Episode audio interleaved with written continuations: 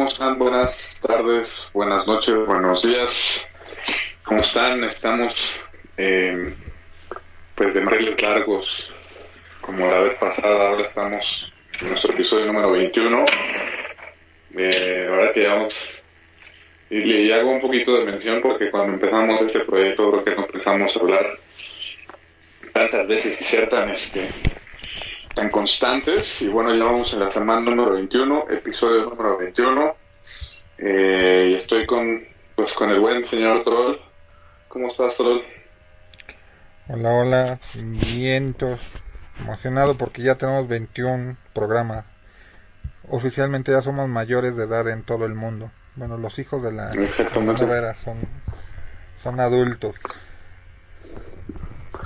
Exactamente ya ya somos legales en todo en todo el mundo exactamente y pues nuevamente aquí Aaron saludándolos ¿cómo están?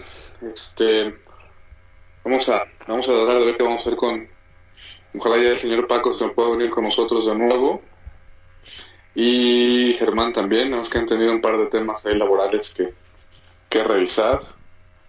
Em, en, el, en el chat hablamos con, no sé si te acuerdas, con Cario y con de Chile y con Obi-Wan de México, con Benjamín Diego, Ajá, acerca de que los vamos a invitar a este podcast. La verdad, les pido una disculpa a mí entre, entre el trabajo y que la semana se me está yendo como agua, se me mandarte la invitación, pero para la siguiente, por favor, muchachos, ya está la invitación hecha. Nos vemos el próximo lunes para grabar eh, y platicar un poquito de las campañas. Em, de hecho, hoy, pues, eh, eh, vamos a hablar un poquito, a hablar de tres temas. eh, bueno, y voy a decir que de tres temas porque seguramente luego nos vamos a ir por, por la tangente, a lo mejor no más hablamos de dos o de diez. Pero la- el objetivo de hoy es hablar un poquito sobre lo que nos espera con la nueva liga latinoamericana o iberoamericana, ya no sé ni cómo debemos de llamarlo, la, o la liga castellana, eh, hispanoparlante, no sé. Ya veremos qué nombre le vamos a poner, le vamos a explicar un poquito de qué se va a tratar esa liga. Troll tiene ahí unas ideas este, eh, bastante, bastante interesantes, tipo UEFA Champions League. cosas muy locas que se me Em, ocurren de repente. Exactamente. De hecho, la primera parte me gusta mucho, pero ahorita lo platicamos. Eh, hace poquito estuvimos, nos metimos a una discusión, el señor Troll y yo, si era bueno, no vale la pena comprar una impresora 3D. Vamos a hablar un poquito sobre eso. ¿Y cuál era el tercer punto, se acuerda? Ah, vamos a hablar un poquito, eh, yo sé que eh, el buen el buen Pablo y, y, Loki nos, nos, nos mandaron unos escenarios para, para jugar, obviamente algo un poquito fuera de lo competitivo.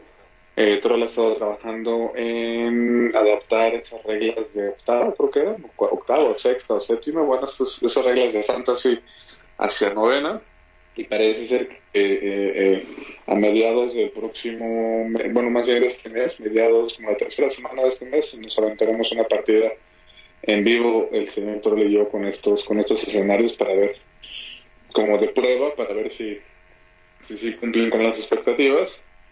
Y, eh, y bueno, pues vamos a ver cómo, cómo nos sale este, este podcast, como todos los demás.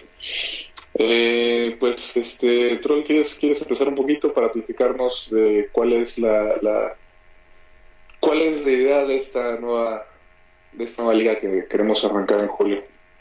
Ah, bueno, he de, he de decir que, que, que, algunas ideas de la liga no, no son completamente mías, eh, algunas las he tomado de otros lugares. Entonces, eh, creo que el fin de semana pasado, eh, unos chicos de Guadalajara organizaron un torneo de 40 mil y eh, ellos quieren como esta organización volverla profesional y entonces crearon una marca que se llama El Capitán. y este y a todo el equipo le pusieron algo así como la Lúdico Crew o, la tripulación lúdica o una cosa así. Entonces, la verdad es que está bastante interesante su proyecto, ¿no? Es como hacer que eh, la organización de torneos se vuelva algo eh, monetariamente redituable y que este a su vez se vuelva un poco más profesional. Entonces, con gente que ha viajado al extranjero y eh, pues echándole muchas ganas, eh, crearon este primer este torneo bajo las reglas ITC. Y entonces una de las cosas que a mí me llamó mucho la atención es que este torneo es a tres rondas y que a diferencia de muchos otros torneos que sea que hemos que bueno que al menos yo he visto aquí te permitían llevar hasta tres listas. ¿Por qué? Porque lo que ellos argumentaban es que lo que eh, eh, pues un poco eh, dándole más al competitivo, pues se trata de que lleve la lista más afilada para cada una de las misiones que, que se tengan. Entonces era lo que yo le contaba a Aaron. A ver, ¿y por qué no? Eh, mm, a ver, creo que ya es un hecho que lo vamos a hacer por por grupos y que todos los grupos van a tener cuatro jugadores. Entonces eso quiere decir que cada en la fase de grupos, por llamarlo así, va a haber tres jugadores, tres batallas. Entonces nosotros decimos cuáles son las batallas, cuál va a ser el despliegue y cuál va a ser el, objetivo secundario y con eso el jugador puede elegir si eh, inscribe una lista, dos listas o hasta tres listas. Y él tiene que poner, obviamente si solo escribe una lista, pues eh, eh, con esa jugará todas las batallas. Si escribe dos listas o tres listas, él tendría que poner para qué ronda va a ocupar cada lista. Es decir, podría, pongamos por ejemplo, que la primera eh, batalla, el objetivo secundario sea breakthrough y el este y el despliegue sea, eh, ¿cómo se llama? El normalito, el, más básico. Frontline Ajá. Entonces, a lo mejor él decide traer una lista muy rápida. Eh, a lo mejor la siguiente, este, el siguiente escenario es eh, eh, traer un, por ejemplo, este Hold the Line y a lo mejor el tercero es Spoil of War. Entonces, la posibilidad es que al momento de que se inscriban puedan tener una, dos o tres listas, dependiendo lo que este, lo que se quiera, ¿no? Entonces eso hace que pues eh, por ejemplo, la gente que le gusta hacer muchas listas y probar muchas listas, pues puede tener una lista para cada, este, para cada misión, ¿no? Durante las primeras tres fases del, de, este, del torneo. Ahora, si lo tuyo, lo tuyo no es hacer listas y te sientes cómodo solo llevando una, pues también se vale. Y por ejemplo, ejércitos que son como muy, que les cuestan mucho algunas misiones, por ejemplo, supongamos que yo me meto con enanos, y con enano yo sé que por ejemplo breakthrough eh, se me cuesta mucho trabajo pues puedo traer una lista eh, para contrarrestar y para no perder tan feo al final eh, las listas se entregan antes de que sepas quiénes están en tu grupo entonces harás una lista para obtener secundario o para potencializar el despliegue sin embargo pues no Mm, como no sabes contra qué ejército te vas a enfrentar en esa ronda, pues al final eh, pues puede que todo tu plan no funcione. Entonces creo que eso le, agrega una capa de, de, emoción al, al, este, a la primera fase de, grupos, ¿no? Y eh, al no ser mandatorio, o sea, no es a fuerzas que tengas que inscribir tres, eh, tres, listas, si quieres lo puedes hacer y si no, no, pues yo creo que también le pegamos un poco a, a la gente, este, Si quiere, si quiere probar muchas listas, pues le está dando tres. Eh, si realmente quiere perfeccionar una, pues puede inscribir una para hacer los tres, las tres batallas. Entonces eso en cuanto a la parte de grupos. Después, los dos, muy probablemente los dos mejores de cada grupo pasarán a, eh, digamos que a una serie de playoffs y los dos peores de cada grupo pasarán a los playoffs de la Supercopa de cartón. Y esto nos abrirá la posibilidad de seguir jugando. Ahora, yo lo que le proponía a Aaron es que para evitar esto este tema de que por una tirada o por un error muchas veces eh, te acaban por el sesgo. Ah, o por el sesgo te acaban eliminando pues ¿por qué no lo hacemos al estilo la Champions a partido ida y vuelta o sea es decir eh, una vez que yo pase a octavos de final o a dieciséisavos de final yo sé que voy a jugar dos veces contra mi oponente y el mejor de eh, el que saque más puntos de esos dos encuentros pues al final es el que este el que puede pasar. Porque por ejemplo eh, yo me enfrenté a Javid eh, en la última ronda de la, de la liga pasada y la verdad es que por un error o sea mínimo pues yo le gané 20 a 0 entonces pues sí está como muy muy gacho acabar tu participación que por un error pues te manden a tu casa si al final lo que queremos es jugar. Ahora vamos a tener jugadores que tienen tres listas entonces eh, un poco para potencializar o para hacer que la gente este, no especule tanto, yo lo que desearon es que el jugador que acabe con más puntos globales eh, eh, va a poder elegir si su, si su contrincante es el primero que elige o él elige primero. Y la elección tiene que ver con que eh, de las tres listas que tiene tu oponente, o de las dos listas que tiene tu oponente, si tú escoges primero, tú escoges, ah, pues escojo mi lista A y con esa voy a enfrentar a la lista B de mi oponente. Y entonces eh, después el que esté a segundo, pues podrá elegir y decir, ah, pues entonces yo elijo mi lista C contra su lista B. Ajá, y así... No se pueden repetir listas. Eh, pues si el segundo quiere enfrentarse a esa misma lista, pues sí, claro que se puede. Porque de hecho habrá gente que solo tenga una lista, entonces los dos las dos partidas las jugará con una sola lista. Mm. Pero, pero, por ejemplo, ya en esta fase como de Champions de, de, de 16 o de octavos, eh, ¿no sería obligatorio que todos la lista? No, bueno, mm. lo, lo podemos checar. Ya sabes que a mí no me gusta obligar a la gente a hacer cosas que no quiere. Entonces, si no quieres hacer más de una lista, pues no las hagas. A ver, digamos que esa también es la compensación para la gente que solo tenga una lista. O sea, si solo traes una lista, pues eh, le dejas menos, eh, o sea, tú estás perdiendo mm, el poder especializar tu lista en las batallas o en las misiones, pero a cambio, pues a la hora de pasar a a semifinal o, bueno a, los playoffs pues también le estás acortando la este las ventajas que tiene tu, tu contrincante. Entonces unas por otras. Pero bueno pues, lo podemos hablar. O sea que a fuerzas tengas que tener dos listas. Eso no pasa nada. O sea realmente cuál es la idea de, de esto jugar más y tratar de minimizar que eh, muchas veces un error, un sesgo del V o del Warhol, eh, una tirada, este, este, muchas veces acaba condicionando este, las batallas.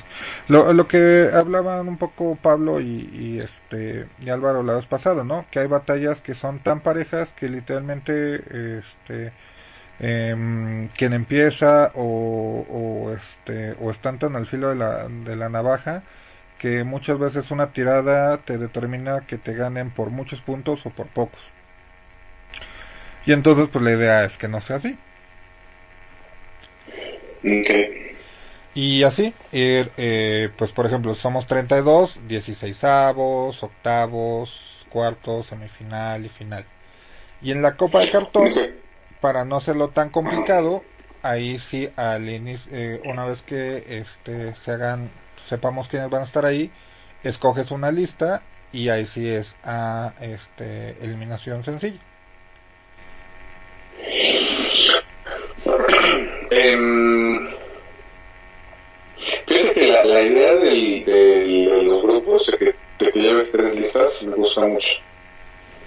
Em, la parte de las, y muy humilde punto de vista, hay compañeros que se comentan y díganos qué piensan ustedes. Eh, pero ya la liga de la ronda final, yo creo que debemos mantener, o sea, bueno, que ver la contraparte y ya decidimos a ver si encontramos una media. No, a mí se me ocurrido esta misma parte de la ronda de grupos. Eh, me gusta la parte de las listas yo he pensado un poquito que la ronda de grupos si fueran tres batallas, pero que tanto el, el, el despliegue, mapa y secundario fueran aleatorias, aleatorias, y así la persona cuando jugara, en el momento que ya se sentaron a jugar, tiraron el lado, y empiezas como a hacer tu estrategia y no empiezas como un día a, voy a ver cómo voy a desplegar, voy a ver cómo voy a mover, sino que todo sea como eh, pues que vayas actuando en consecuencia del resultado de, de, esta, de ese randomizado de mapa, objetivo y despliegue. Y podías elegir tres listas que ibas a elegir para la primera ronda usar esta lista, para la segunda usar esta lista para la tercera usar la otra lista.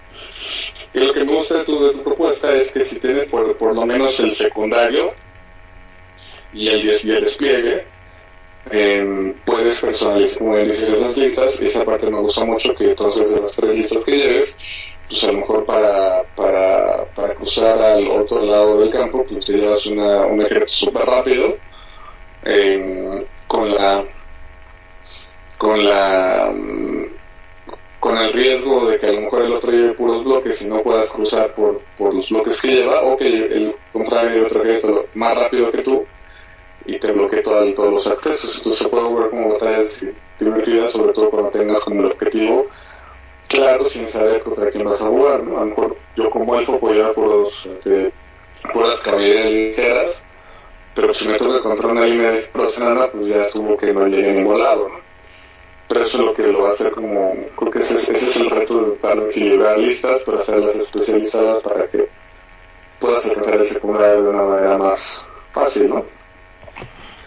Por eso, por eso me gusta la, tu, parte de los grupos, me gusta, me gusta mucho esa, esa, esa parte de saber el objetivo eh, previo antes de mandar listas y que tú elijas qué lista para qué objetivo y la, y la, y la metas. Sí.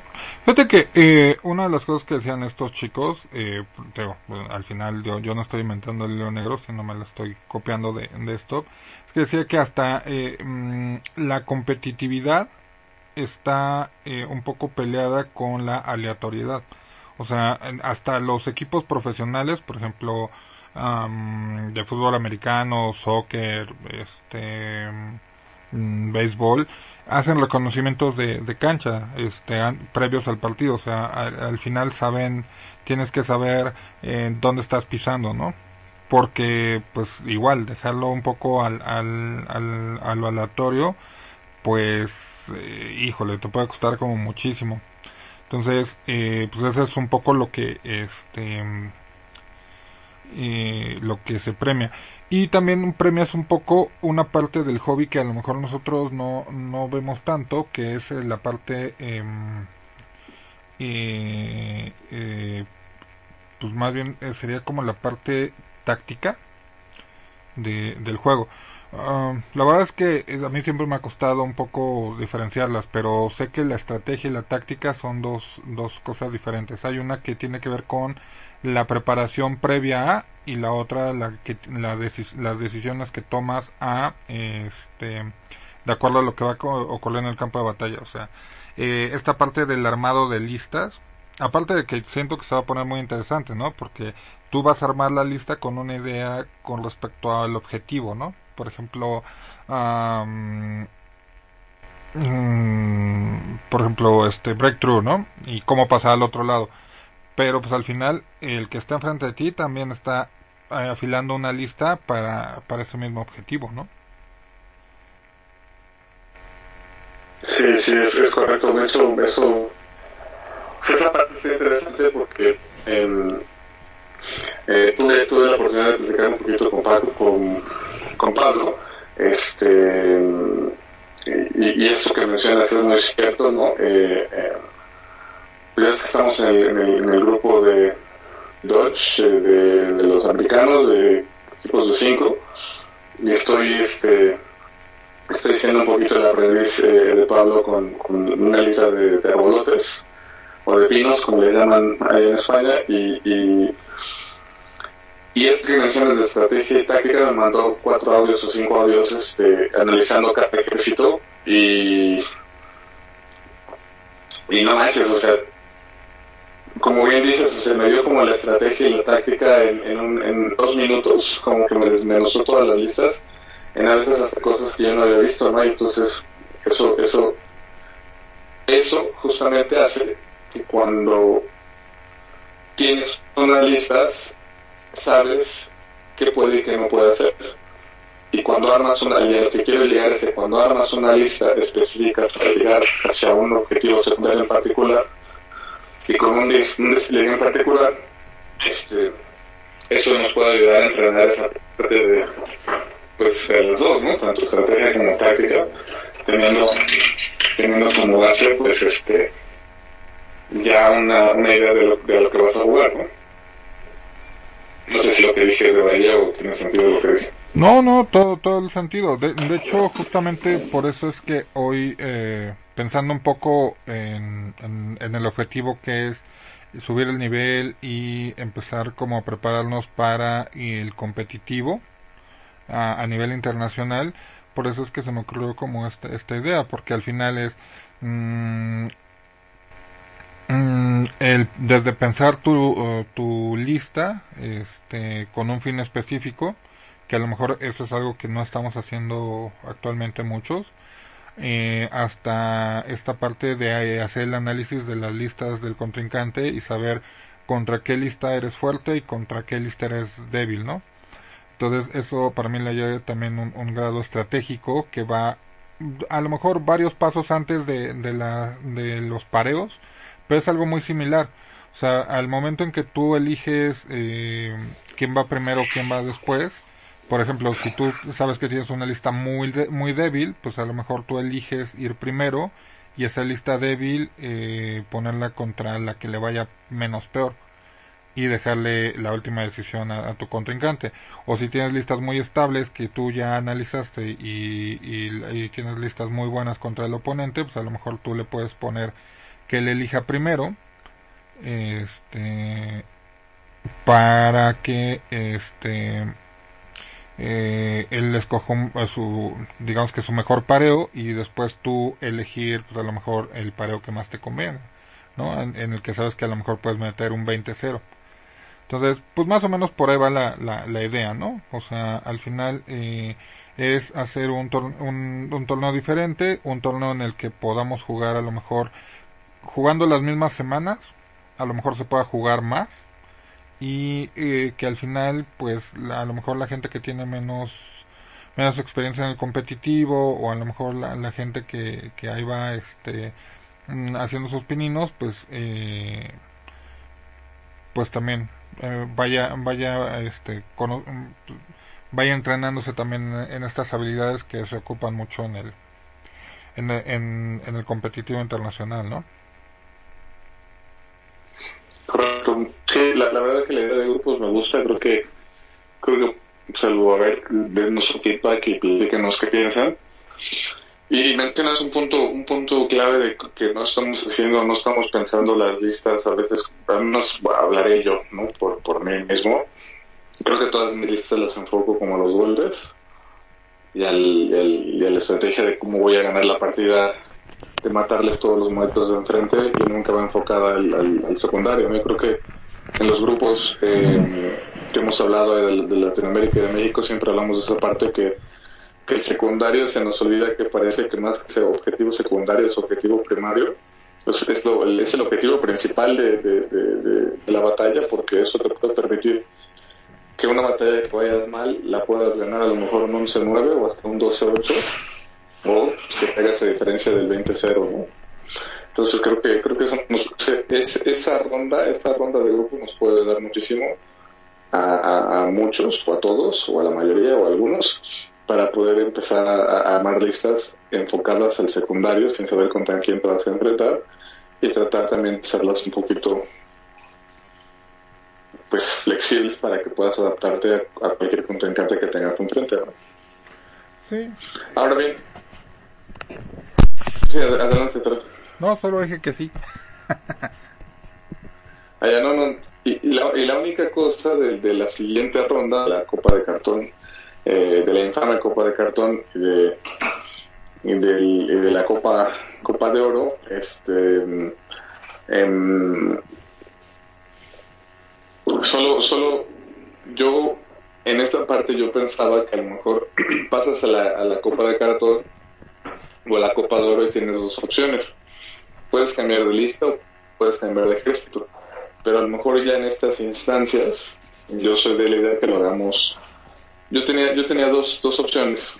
La primera es que la Copa de Cartón y la Copa de Oro, por ejemplo, digamos así por el momento, este, hiciéramos otra, otra mini liga, ¿no? Con cinco partidas o cuatro partidas. Eh, y el mejor calificado, pues ganaba. ¿Por qué? Porque con esto garantizamos como el, que todos, que lo que estamos buscando con estas ligas es que todos jueguen la mayor cantidad de partidas posibles. Este, y esto nos permitiría que por lo menos hubiera cuatro partidas más para todas las, para todos los más, o cinco partidas más. No sé, es una, es una idea y eh, pasar en la copa de cartón, pero tienes la, la, la opción de una de hacer una lista nada más, eh, a lo mejor con, con tu con tu con tu curva de aprendizaje que tuviste en la, en la, en la serie de grupos, armas una lista un poquito que se pueda adaptar a todos los objetivos secundarios, despliegue, haces una lista equilibrada, ya a lo mejor un poco pulida, y ya nada más ahí si haces una sola lista, y, juegas cuatro o cinco partidas en ese grupo el que mejor el que más puntos saque pues es el, es el ganador. Esa era, ese es como como mi esa era, esa era mi idea porque si hacemos los octavos cuartos semifinales y finales pues al final la liga se va a ir acabando rápido para pues en los octavos de final de los los de los 16 que había en la Copa de Cartón, pues van a quedar nada más 8 para la siguiente y luego para la siguiente van a quedar 4 y luego así sucesivamente. Entonces, no sé cómo, cómo ves esa, esa, esa idea. Ah, también, mira, yo solo tengo allí un, tema con, con las ligas como las que hemos estado jugando actualmente, que es el, el este, eh, pues es que eh, no somos lo suficientes para hacer un, un pareo suizo bien hecho y derecho, ¿no? O sea, eh, y, y, siempre nos andamos ahí como quejando, ¿no? Que a veces somos tan poquitos que eh, resulta ser que el que va en el primer lugar, pues ya jugó contra el que va en segundo y el que el que va en tercero y ya tiene que ir acá, por ahí jugando contra el que va en séptimo, ¿no? Y eso acaba siendo una ventaja para el que va en primero. Este. Pero, pero ¿sabes, ¿sabes cuál es la parte que nos ayuda mucho en esto? Es que después de la ronda de grupos, eh, em, digamos que el, em, la experiencia de, la experiencia y el, pues que la experiencia de cada jugador o nivel se va a ir dividiendo y entonces vas a tener a los 16 más altos de un lado y a los otros 16 del otro lado. Y esto va a igualar, eh, creo yo, eh, una condición para que todos, para que las partidas, que fue lo que nos pasó en esta liga, que de repente las partidas ya no eran como tan parejas, pero eso nos va a permitir que en, en ambos, en ambas copas, las partidas sean lo suficientemente parejas para lo mejor, como bien dices, a lo mejor no hacemos cinco pareos, hacemos cuatro, cuatro, cuatro jornadas. Eh, y, aquí por lo menos si te, si te va a permitir que los primeros cuatro lugares se enfrenten y no haya tanta diferencia, ¿no? Pues sí, puede, puede funcionar. A ver, al, al final... Eh, mm, a ver, la, idea de, dividirlo en la copa de cartón y, en, la copa, este, pues la copa oro, dijiste, es justamente eso, o sea, que al final la quedas jugando con la gente que hoy tiene tu nivel y que siga siendo divertido. O sea, porque pues, si no si no puedes meter las manos o si tú ya te condicionaste a que no puedes ni meter las manos o que te va a tocar contra el poderosísimo Loki y, pues ya mejor te das por, por muerto, pues deja de ser atractivo y deja de ser divertido. Entonces, pues mira, mm, cualquiera de las dos funciona. Este, y yo creo que cualquiera de las dos eh, terminará siendo divertida. También algo es cierto, o sea, eh, si tú ves el, el rate de, de, partidas que se juegan en la primera ronda, o sea, eh, en este caso contra, este, por ejemplo, en el internacional, eh, que jugamos por equipos, eh, no, eh, perdón, en, el, en la liga que juega, en la segunda liga latinoamericana, o sea, en las primeras dos partes, este, eh, las primeras dos rondas se jugaron muchísimas partidas, prácticamente todas. ¿Cuántas se jugaron en la última ronda? Yo te voy a decir que si llegamos a la mitad, fue mucho. Jugaron creo que de las que eran 10 y eran 14 partidas, ¿no? Creo que se jugaron 9, 10 partidas la última. Pero por ah. eso yo creo que el error, el error que tuvimos en, en esa organización de esa liga es que fueron 6 rondas y ya a veces creo que la sexta ronda ya pienso yo que ya fue un poquito de más. Cuando a lo mejor si hacemos esto de los grupos y luego haces una segunda parte donde le haces de cuatro y los niveles de cierta forma están están equilibrados o debe de, debe se debe de crear teóricamente un balance entre entre las dos copas pues va a permitir mantenerte todavía como más al, filo de la butaca para, para, para, querer jugar y poder ganar y seguir escalando posiciones, ¿no? No lo sé, porque la quinta ronda de la segunda latinoamericana también creo que se dejaron de jugar tres partidas. Y en la sexta, pues, si tú me dices que no se jugaron cuatro o cinco, pues yo te creo, pero la verdad es que yo creo que fueron muchísimas más las que no se jugaron. Pero bueno, a ver, pues esto es prueba y error y pues probémoslo. O sea, podemos probar uno y si no jala, pues probamos el otro y si no jala, pues probamos otro otro sistema. Esa es la ventaja que pues al final son torneos friendly y creo que hay muchísima gente que al igual que tú y que yo, pues estamos más por jugar que por eh, que sea súper parejo el, el torneo porque tenga unas reglas eh, hechas por la por la FIFA, ¿no? Entonces, pues nada, yo lo que digo es... No, ya, ahora ya hay otra nueva liga, la liga de... ¿Cómo se llama? La liga de... La Coronation. No, no, es que, no es que en, Europa los, los, equipos grandes se rebelaron contra la Champions League y armaron su propia liga. No, quieren, porque al final, pues no, ahí, ahí, ahí siguen. Porque al final hay muchos equipos que les dijeron, tú estás loco y al final, eh, o sea, eh, es, un poco lo que pasa con la MLS. ¿Por qué no ha despegado la MLS de, en Estados Unidos? Porque le faltan equipos. O sea, tienen jornadas como súper largas, pero pues si te dicen, oye, este, hoy va a jugar Los Ángeles contra San José, y tú dices, es la cuarta vez o la quinta vez que van a jugar este eh, esta temporada. Ajá. Y el primero lo perdió en 4-0, el segundo 5-0, el tercero 3-0, pues ya sabes que esta también va a ser goleada. Entonces ya, ¿para que lo ves? O sea, las ligas exitosas, al final, en el mundo de soccer, o bueno, de, casi todo, son, son eh, las que guardan la justa proporción entre la cantidad de participantes y la duración. O sea, si, si tienes demasiados participantes y por lo tanto las ligas son muy largas, pues igual, este, se pierde el interés y si las ligas son muy cortas o tienen muy pocos participantes, también pierden el interés porque, pues, o sea, ¿cuántas veces puedes ver el mismo partido? Bueno, o que los mismos jueguen, ¿no? En una temporada. Algo, algo, algo que con todo eso que dices que me viene un poquito de la mente es que no sé si te diste cuenta, pero por ejemplo Javier, ¿no? Perdió sus tres partidas y luego las otras tres las ganó y se posicionó allá en la parte en los primeros 10, ¿no? Eh, y eso y eso está padre porque si el nivel que se establece entre las dos copas va a haber muchos incentivos para seguir escalando esas posiciones, ¿no? Pues vamos a hacer una cosa, no sé, no sé, no sé, eh, creo que la vez pasada que lo platicamos en la Liga Latinoamericana en el chat, eh, Mago dijo que se va a ser muy difícil darle gusto a todos.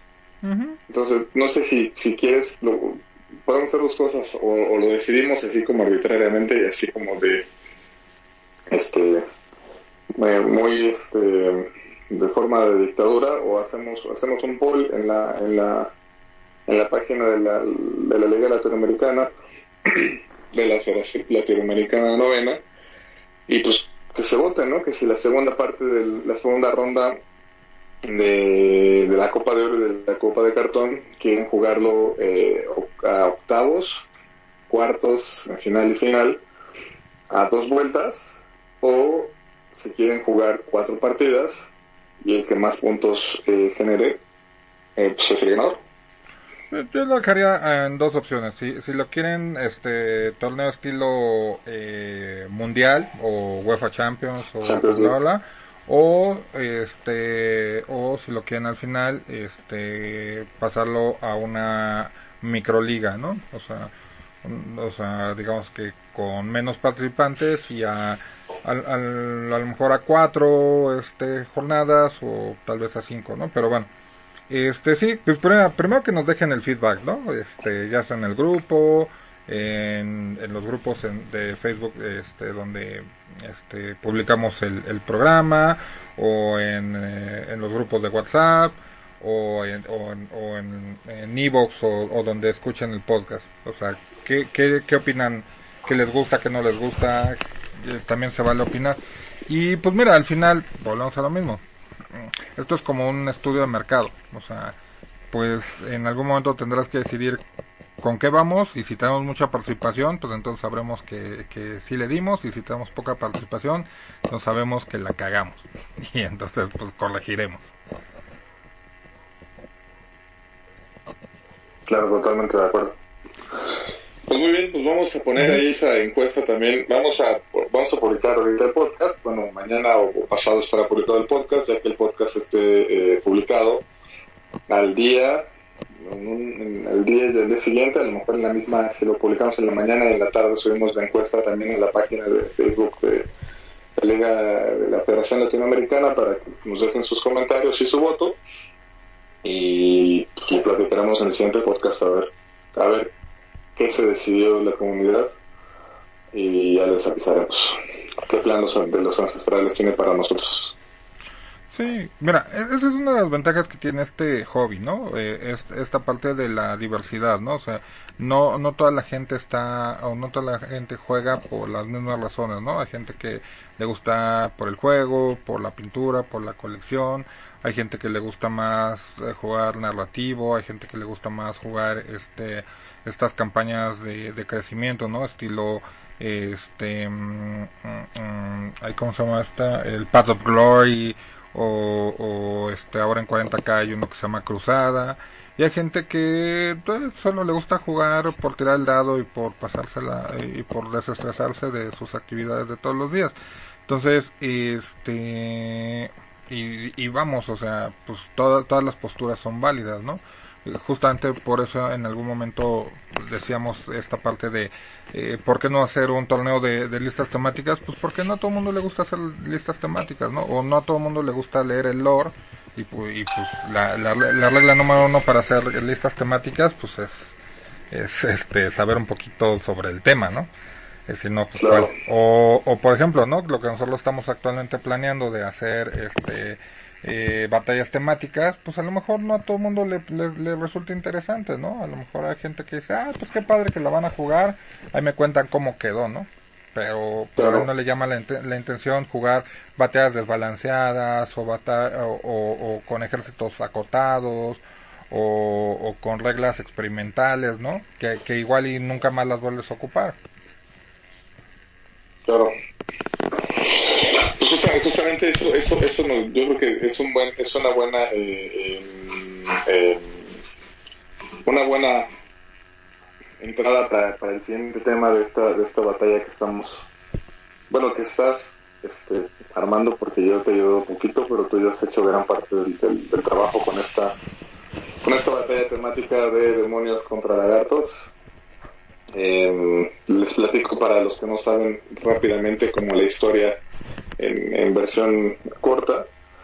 Este, pues básicamente es una, es, se basa en una historia en donde mm, los, los, los saurios eh, quieren ir a rescatar una, una, una ciudad eh, que perdieron ante las, las huestes de, demonios, ante la invasión de todos los demonios y eh, pues en esta, en esta lista pues va un slam de primera generación un Quattle de primera generación, eh, que pero nos va a practicar un poquito sus reglas, y, y es 6.000 puntos. Y la idea es que eh, pues los sobres se van a desplegar en, el centro, encima de una pirámide, que va a estar el Quattle de primera generación en, encima de la pirámide. Y pues el objetivo eh, de ellos es pues matar a todos los a todos los demonios que en channel que vienen invadiendo y que van a evidentemente entrar por todos lados de... Creo que entran por todos lados, ¿verdad? De la mesa. No, por los bordes cortos nada más. Ah, entran por los bordes cortos y este y, bueno, el, al final el, el ejército sabio tiene 6.000 puntos más un, el cuartel de primera generación que este viene gratis.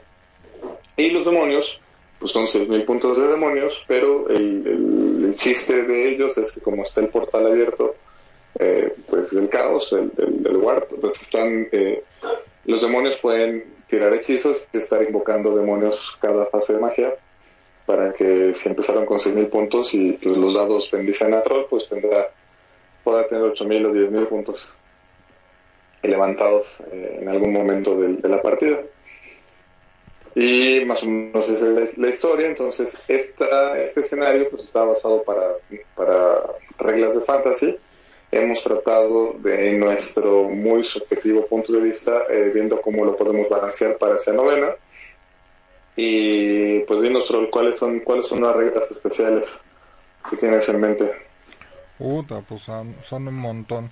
De, de hecho, el, eh, el escenario existe. De hecho, eh, si mal no recuerdo, el escenario era un escenario para eh, séptima. Mm, para séptima edición. Y realmente, el chiste de las, las batallas temáticas es que representan un punto o una batalla que sucedió en algún momento de la historia de, de Warhammer Fantasy, ¿no?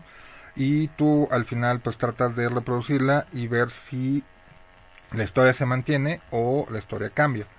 Y normalmente, particularmente a mí me gusta jugarlas en, campañas que se llaman campañas de escalera. ¿Qué significa esto? Que pues una vez que resolvamos esta batalla, seguramente tendremos como, a ver, ¿qué pasa si los demonios ganan? Ah, pues entonces jugaremos otra batalla que temáticamente eh, pues eh, corresponda a la continuación de, de la batalla, ¿no? Por ejemplo, en este caso, eh, los demonios arrasaron la ciudad, una ciudad importante de los saurios, eh, y lo hicieron a través de eh, hacer un engaño y abrir un portal en medio de la ciudad.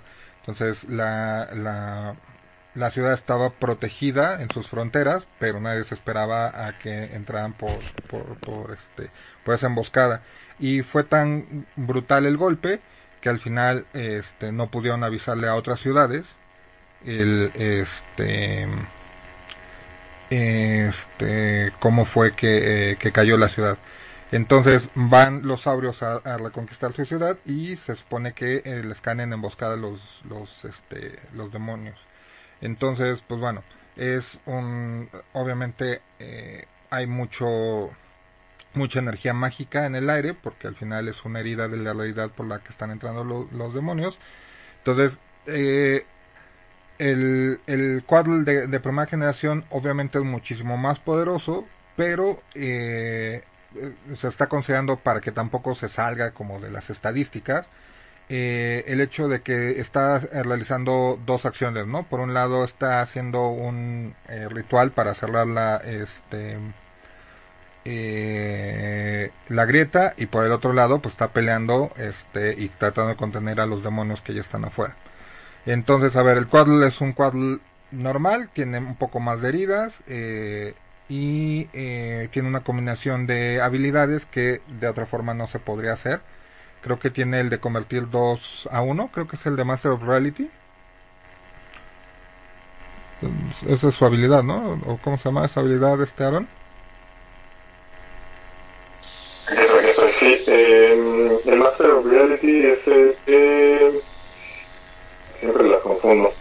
La, la, ¿Cuál es la que hace dos... dos Ajá, convierte dos Bell Tokens en, en, un dado de magia. Y eh, tiene... Es el Master Reality, correcto. Ajá.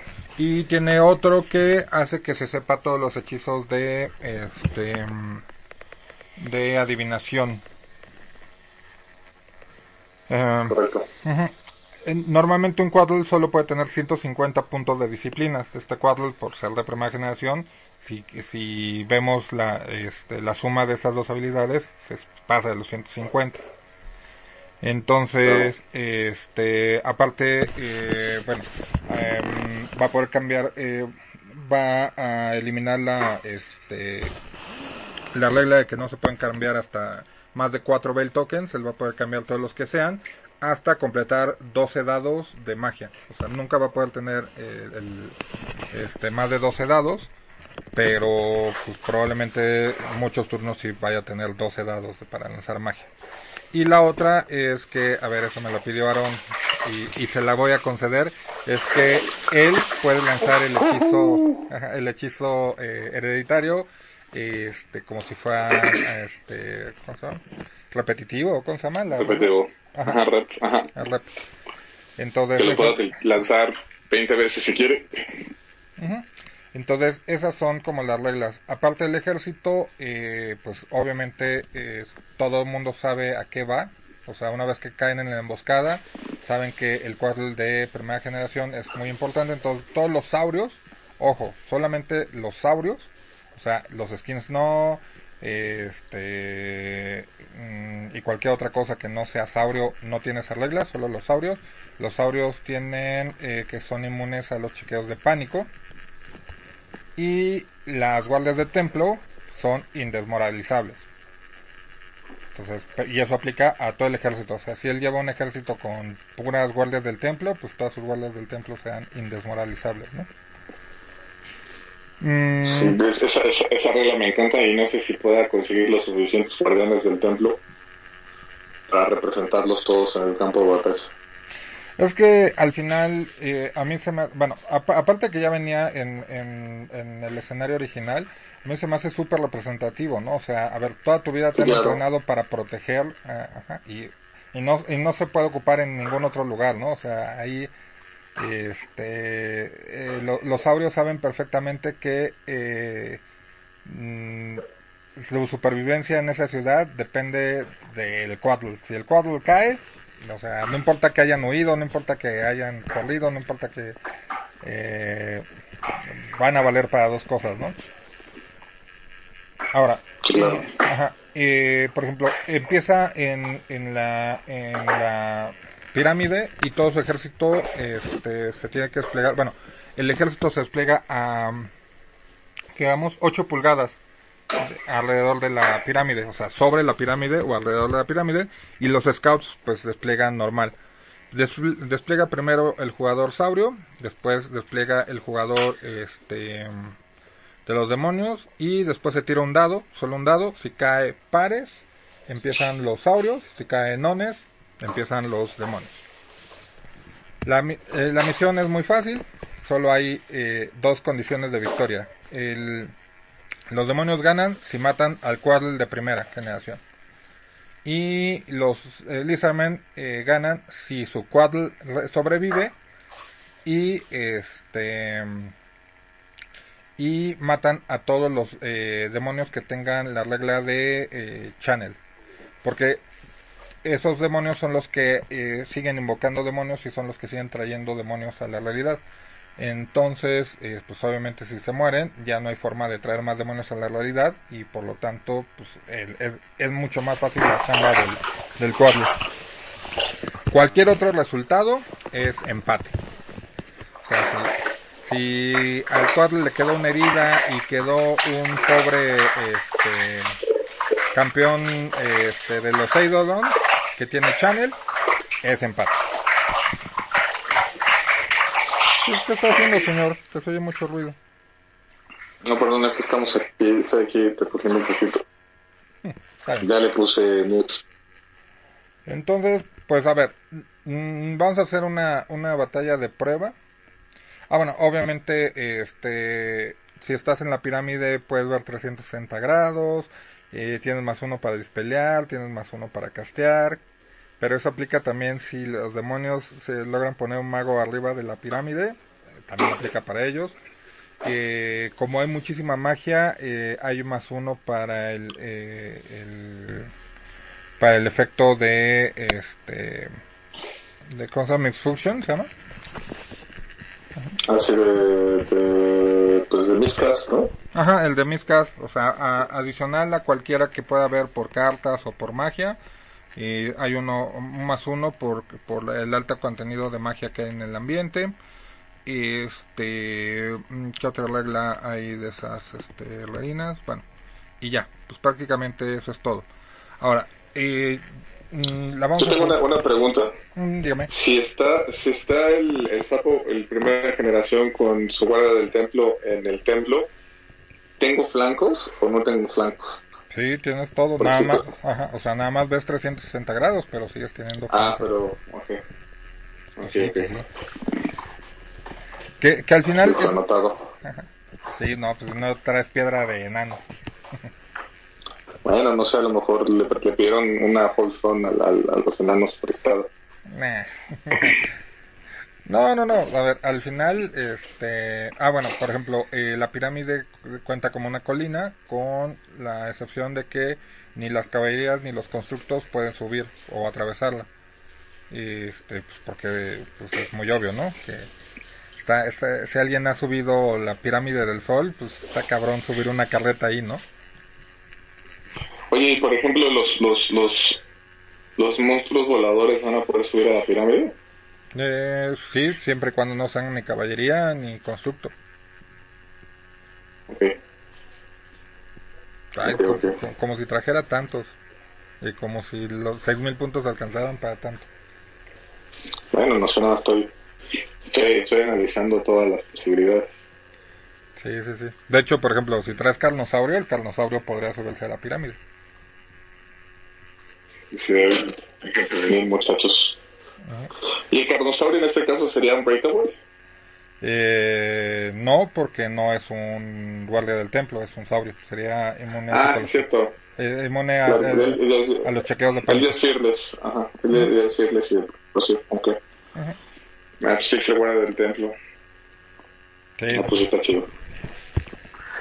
La verdad que es una, es una batalla que, que, que, como lo platicamos, no nos sabemos qué tan balanceada va a ser o qué tan, este... Pero creo que es, es- a mí, la verdad, cada vez que platicamos de eso, es- me suena muy divertido. De hecho, ayer, ayer este, ya empecé a, pi- eh, a pintar a... No sé, no sé cómo, cómo se llamaba en, en octava. Ahora le llaman el, el Eternity, Eternity Warden, creo que le llaman en Age. ¿Cómo se llama? ¿Cómo se llamaba en aquel entonces? el chacax. No, Ch- Chakax era el... Ah, sí, Chakax, sí. Sí. Ajá, sí.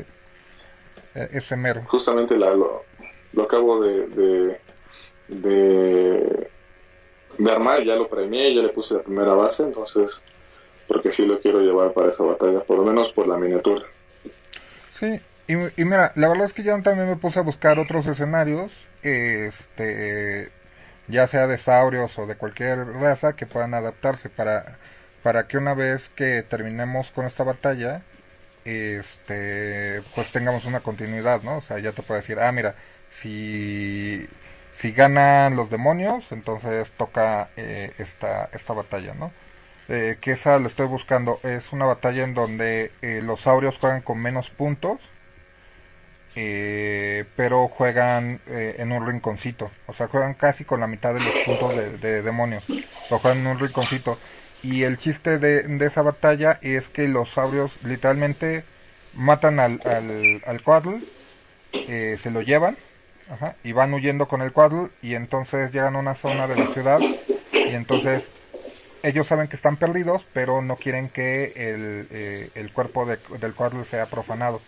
Pues mandan a los skins a, este, a sepultarlo y a sellarlo y a, y a protegerlo, mientras los saurios se quedan a retrasar al ejército este, de los demonios. Los demonios. Ajá. Y entonces, eh, literalmente, eh, los eh, los saurios ganan. Eh, no recuerdo la, la condición. Si matan, este, al menos la misma cantidad de ellos, o si duran cierta cantidad de turnos. La, te digo, la estoy buscando. Esa la vi hace mucho tiempo. De hecho, ese es un escenario de sexta. Y el original es ratas contra este saurios. De... Que, que, que, de hecho. Uh -huh. Adelante, adelante, adelante, adelante. No, y, de hecho era era como una de las partecitas este, previas a, al libro de Lustria. Okay. De hecho, de hecho la, la, la, idea, y lo, yo le platicaba a un poquito, es que este escenario que estamos armando, que es de demonios contra saurios, estamos también viendo la posibilidad de que si alguno de ustedes está interesado en jugar como saurio, como demonio, también adelante, bienvenidos para, para las pruebas. Pero la idea también es ver la forma de, adaptarlo a, otros escenarios, ¿no? No vemos, eh, fue una idea que se nos ocurrió apenas ahorita, a lo mejor una, una encrucijada de Dark Elves contra los High Elves o, o eh, las bestias eh, invadiendo a los silvanos o los bretones invadiendo a los silvanos o los silvanos tratando de... no sé. De esta serie, esta serie cosas que queremos tratar de hacer y ver si podemos eh, eh, adaptar este mismo escenario con diferentes reglas y con diferentes historias. Y si alguno ustedes quiere participar y darnos ideas, pues son bienvenidas. ¿no? Sí, de, hecho yo le, eh, me puse, eh, me, me dio la tarea de empezar a buscar escenarios y la verdad es que hay muchísimos. O sea, por ejemplo, eh, era una de las cosas que me gustaba antes de, de las White Dwarfs y de algunos libros que, que, que sacó este Games Workshop que siempre tenían como ideas este bastante interesantes no o sea y no jugaban siempre la la este la, la típica batalla de este de escenario de, de manual de este o de reglas no sino lo hacían cosas muy interesantes. Eh, me acuerdo, eh, por decirte, hay una de altos elfos con elfos oscuros, eh, donde los elfos oscuros están, este, creo que hay, hay tokens de civiles. Entonces, la, este, gana el que eh, tenga más tokens de civiles, o sea, pero por ejemplo los pones aleatoriamente y entonces cuando una unidad se pega a ellos, los volteas y traen un 1, un 2, un 3, un 4, un 5 y un 6. Entonces, eh, y una vez que lo volteas, este, al siguiente turno, este, literalmente tú ya lo traes. Y pues, lo que cuenta es un raid de, de, este, de elfos oscuros, este, robándose gente, ¿no? En un pueblo. Entonces, este... Mmm, y así hay uno de imperio contra orcos, en donde los imperiales tienen que proteger un pueblo. Hay, este, por ejemplo, me acuerdo de 40k, hay uno en donde un inquisidor, este, descubre una, mmm, como una toxina que solo afecta a los tiránidos. Entonces literalmente tiene que cruzar toda la mesa por el eh, de borde corto a borde corto y en el en el otro borde corto hay una nave. Entonces eh, si el este si los tiránidos eh, eliminan este al inquisidor a la nave en la que va a escapar y a ciertas unidades ganan. Si el inquisidor llega a este a la nave entonces gana el imperio y cualquier otro resultado era empate. Entonces, eh, sí, pues realmente me, me, estoy dando la tarea de, de, buscar esos y poco a poco irlos adaptando. Este, pues la, la intención es jugarlos y ver y, y, ver si son divertidos. A ver, lo que tienen estos juegos es que no tienen que ser parejos o no tienen por qué, eh, este, um, o, sea, eh, por qué eh, tener igual posibilidad de ganar un bando que el otro sino realmente lo que tienen es que pues tienen que ser divertidos, ¿no? O sea, tiene que ser divertido para ambos jugarlos. Y eso es lo que pues, vamos a checar si realmente funciona, ¿no? Porque, a ver, está, eh, en el caso de los demonios está bien difícil matar al Quaddle, o sea, porque el Quaddle pues al final se puede poner a, saltar por toda la mesa y pues, nunca lo alcanzo, ¿no? Porque al final pues, solo son seis turnos. Eh, y Ah, yo pensé, yo pensé que no se podía bajar del, del templo el Quaddle. Sí, claro que se puede bajar. No, hombre, pues si no estaría súper fácil. No, el Quaddle se puede se puede bajar de la pirámide y, o sea, la pirámide le da ventajas, pero si él quiere bajarse, se puede bajar. O sea, lo puedes llevar en la unidad de, de este de guardia del templo, pero pues, si quieres también lo puedes llevar con unos skins, o sea, pues al final lo que sea para mantenerlo vivo. Ok, ok. Yo, tenía, yo tenía otra, otra, otra, pensé que no se podía bajar, pensé que tenía que mantenerse en la pirámide el, el, todos los, seis turnos. No, porque, por ejemplo, ahí, mmm, ahí sí yo tendría mucha ventaja, sobre todo con las reglas de novena. O sea, ahí te meto un, este, un, ¿cómo se llama? Un omen y pues tarde o temprano me lo voy a echar. O sea, nada más te tengo que abrir el camino. Porque aparte los saurios colocan primero. Entonces, donde tú pongas más tropas, pues yo lo pongo del otro lado. Y listo. O sea, le abro un hueco y después cargo a la unidad del este del slan y tarde o temprano me lo voy a matar. El Omen es el que hace el, el, el challenge.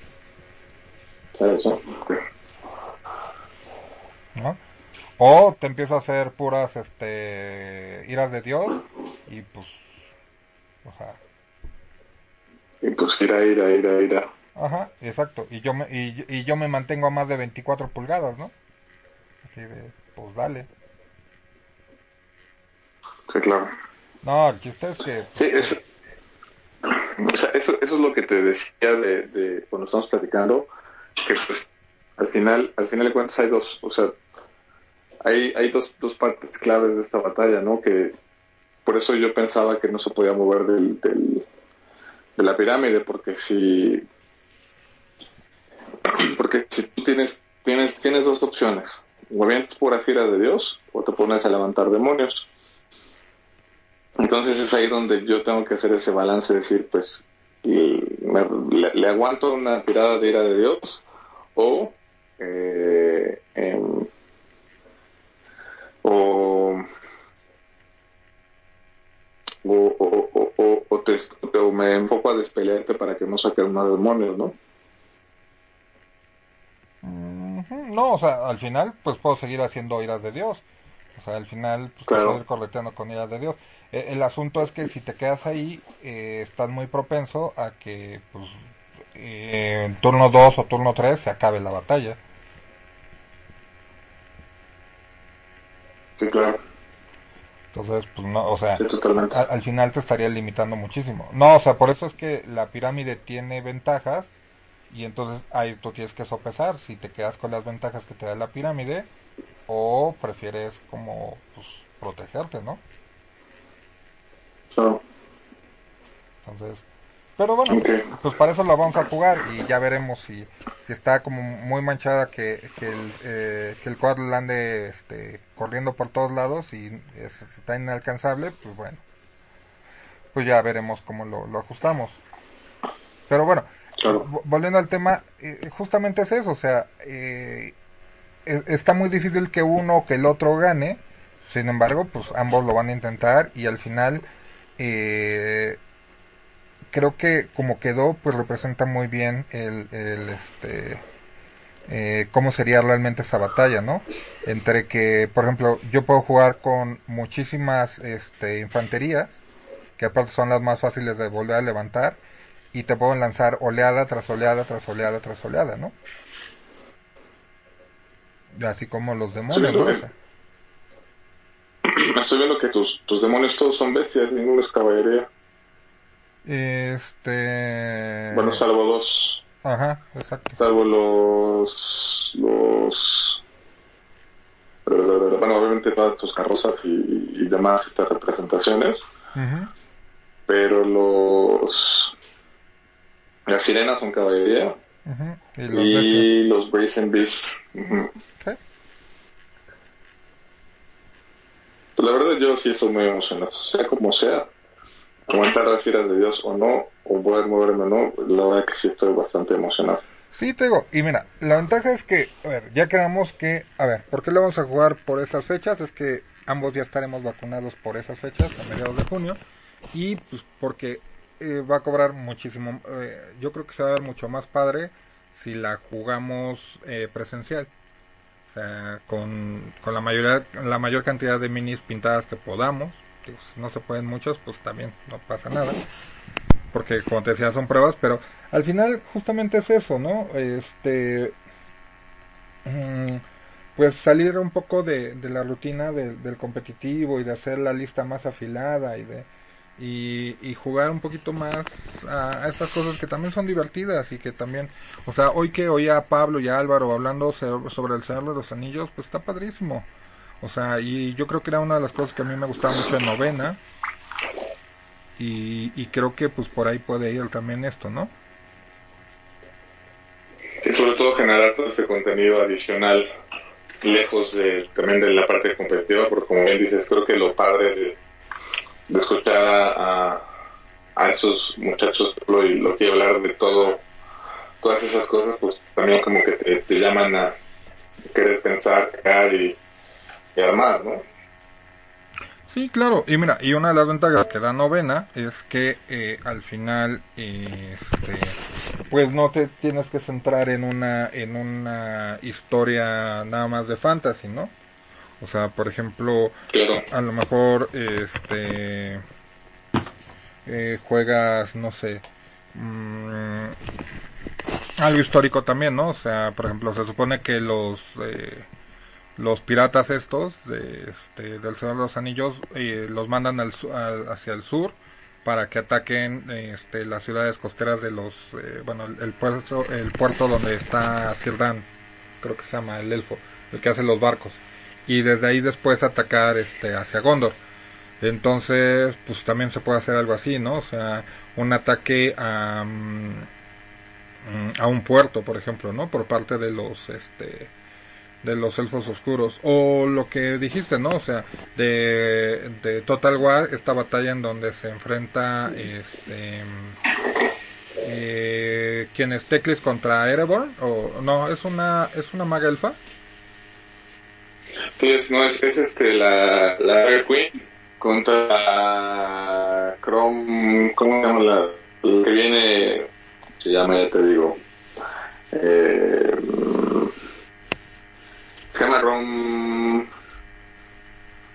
Eh, eh, Dark. Ay, ¿cómo se llama? Es, es la maga, de hecho, el, la, la, la la la la la la Mini viene con la nueva la nueva ah de la eh, sangre al Ariel contra Kron Kron Kron Bro que en- en- no me sé el nombre pero se llama Kron Hellbrun ¿Sí? Estoy viendo el video Ajá, o sea, ese, ese tipo de cosas, ¿no? O sea, porque al final, pues, una de las cosas que decía muy bien Loki y, y Pablo la vez pasada es que, pues, al no, no estar casado con una marca o al no, al no estar casado con un lore, pues poderlo presentar como muchísimas eh, batallas históricas y adaptarlas al mundo de novena, que es un poco, pues, eh, lo que vamos a hacer, ¿no?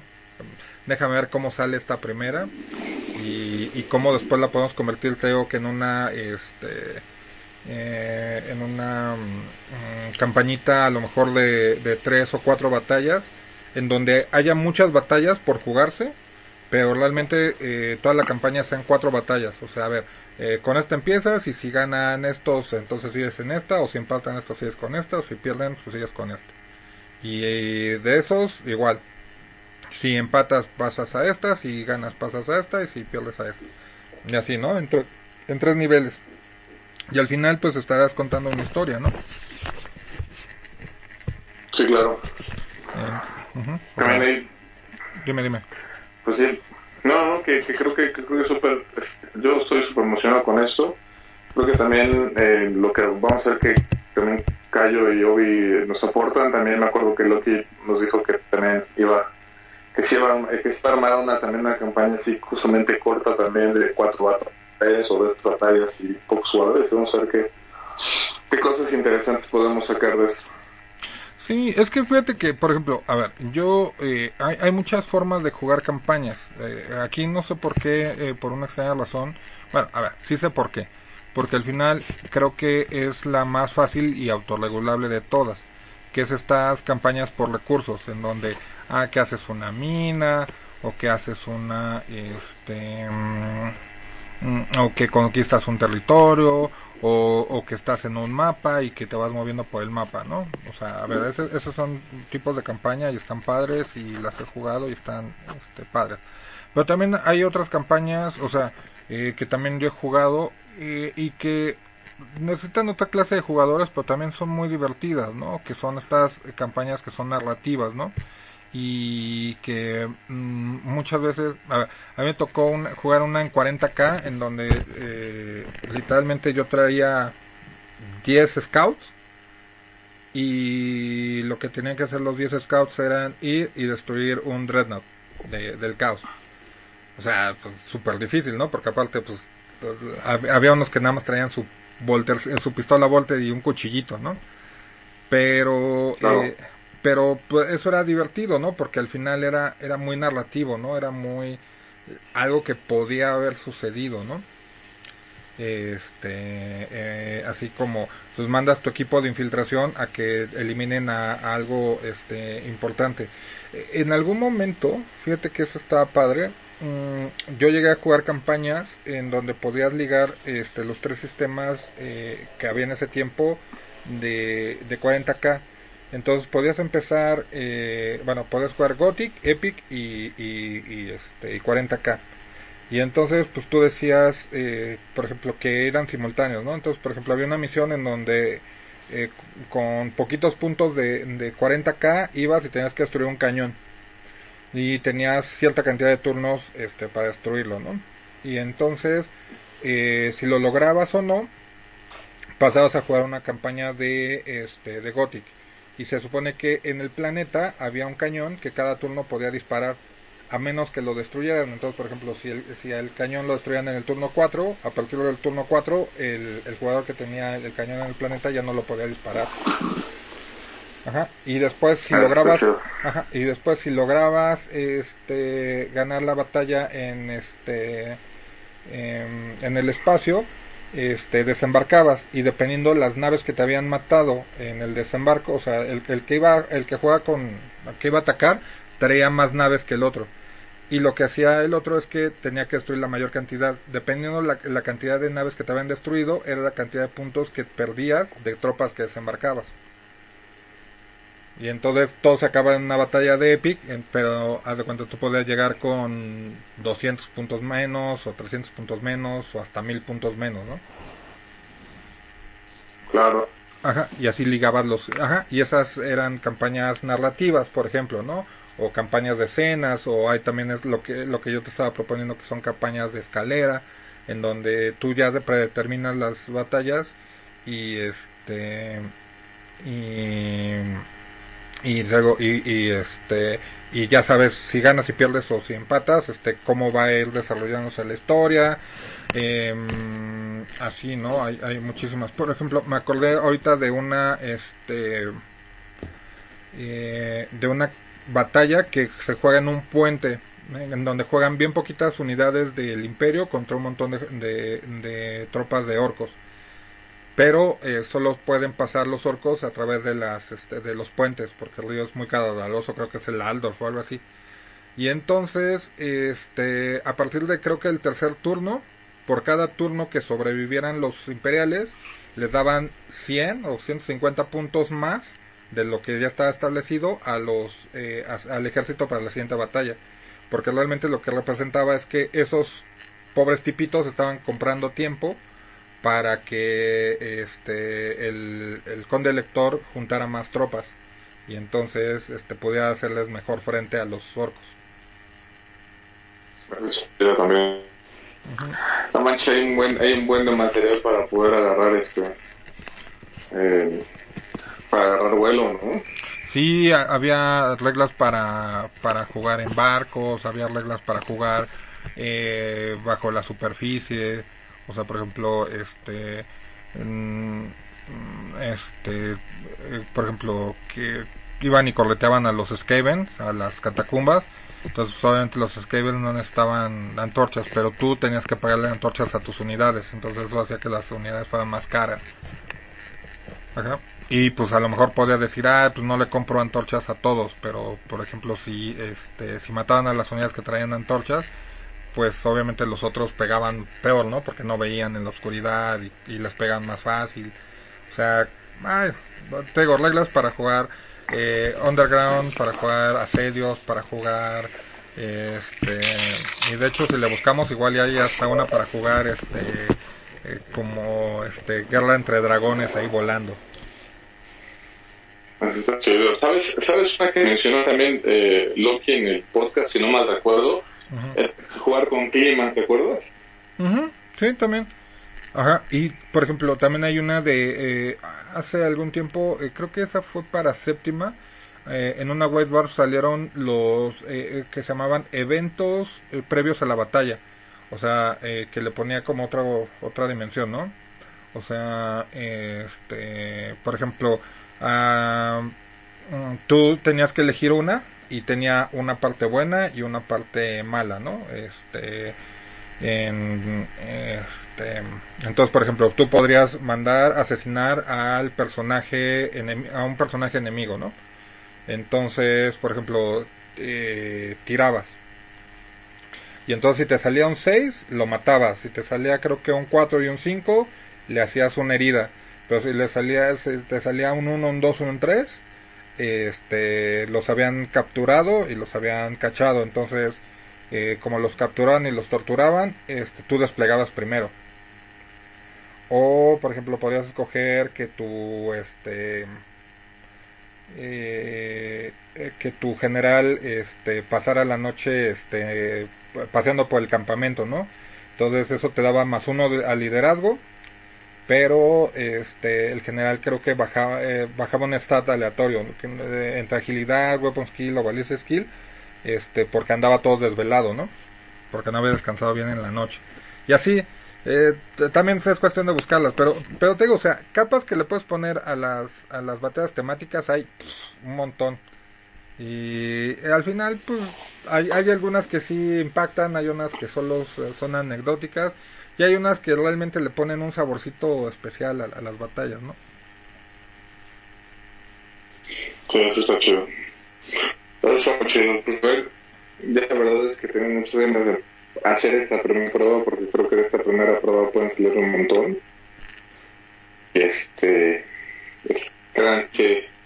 Eh, stay tuned pues, para ver esa, esa batalla. No sé cómo la vamos a poder eh, grabar, pero vamos a ver cómo nos las ingeniamos para para grabar la partida y puedan ver un poquito de cómo, cómo se van desarrollando los turnos. Y, y como decimos, ¿no? si tienen algunas sugerencias sobre esta batalla y sus campañas, pues ya estamos publicando en el podcast con Calle y con Obi este, sobre sus ideas. Pues tratar de concretar algo, ¿no? De hacer algo, además de, lo- de la parte competitiva, hacer esta parte, esta parte divertida como lo hemos mencionado en, en su momento. Oye, pues entonces en vez de comprarte la, la impresora 3D, este, mejor cómprate una cámara buena y un buen tripié para poder grabar las, las partidas. Tengo, tengo una, una, tengo una Pro y tengo un tripié, pero es muy chiquito. No creo que va a funcionar. Pero ahí, ahí vemos cómo, cómo lo colgamos de la mesa o el otro- por ahí tengo una foto de cómo eh, tienen ahí un sistema para poner una cámara casi casi encima del centro de la mesa.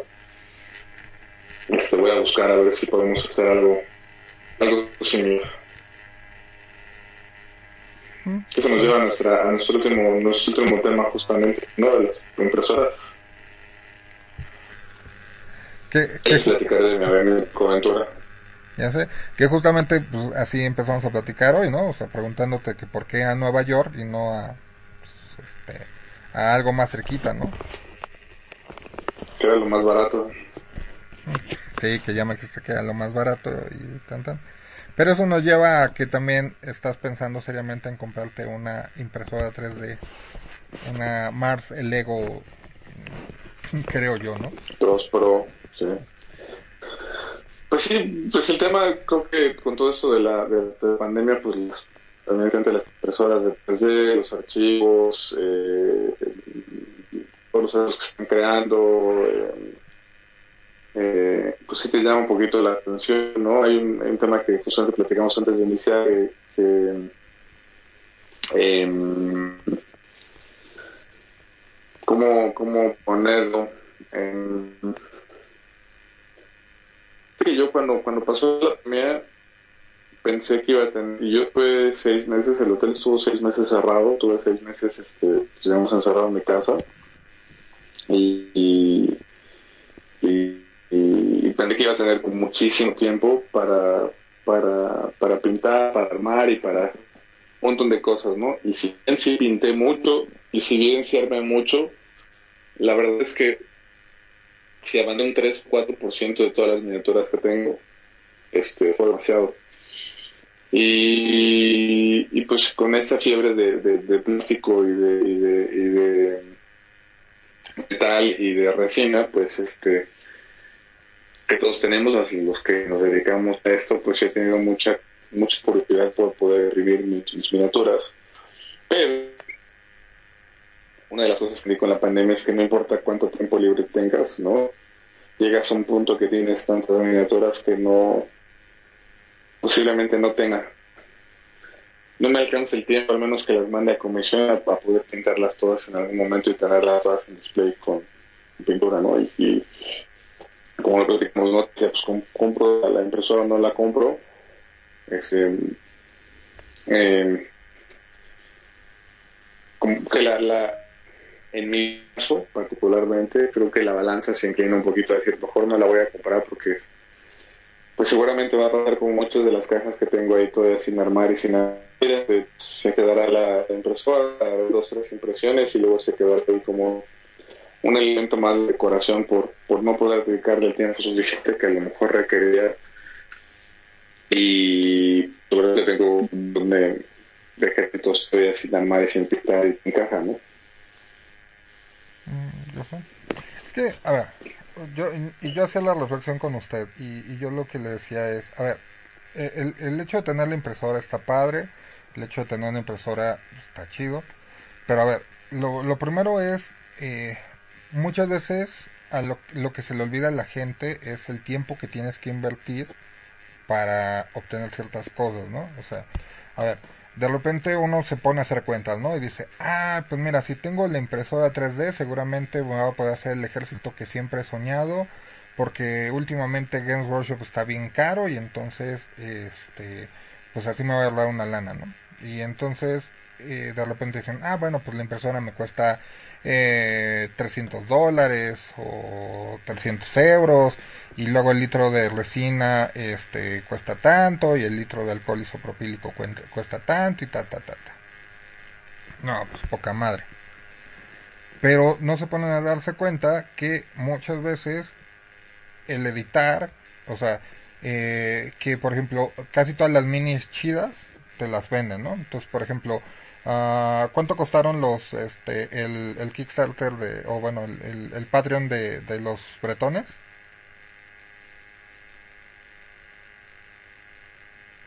¿Cuánto tuvieron que desembolsar?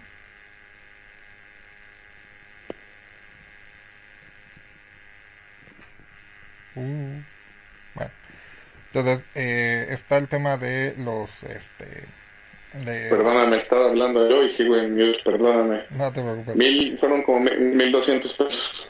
Entonces, ahí tienes mil doscientos. Y luego, no sé cuántos litros de resina se ocupen para hacer una unidad de 10 caballeros. Y luego, eh, por lo que yo he sabido a mucha gente, eh, no siempre vienen a, la escala 1.28 que, o a la escala eh, heroico 20, este, 28 que nosotros usamos, ¿no? A veces vienen un poco más grandes, a veces vienen un poco más pequeños, a veces el Patreon viene en 75 milímetros y hay que escalarlo, lo cual te lleva tiempo. Después, mm, el tiempo que de todo lo que necesitas para hacer la impresión. Y si es resina, después tiene toda esta parte de curar la resina, de limpiar la resina, de eh, X, Y, Z, de ponerte a quitar todo eso.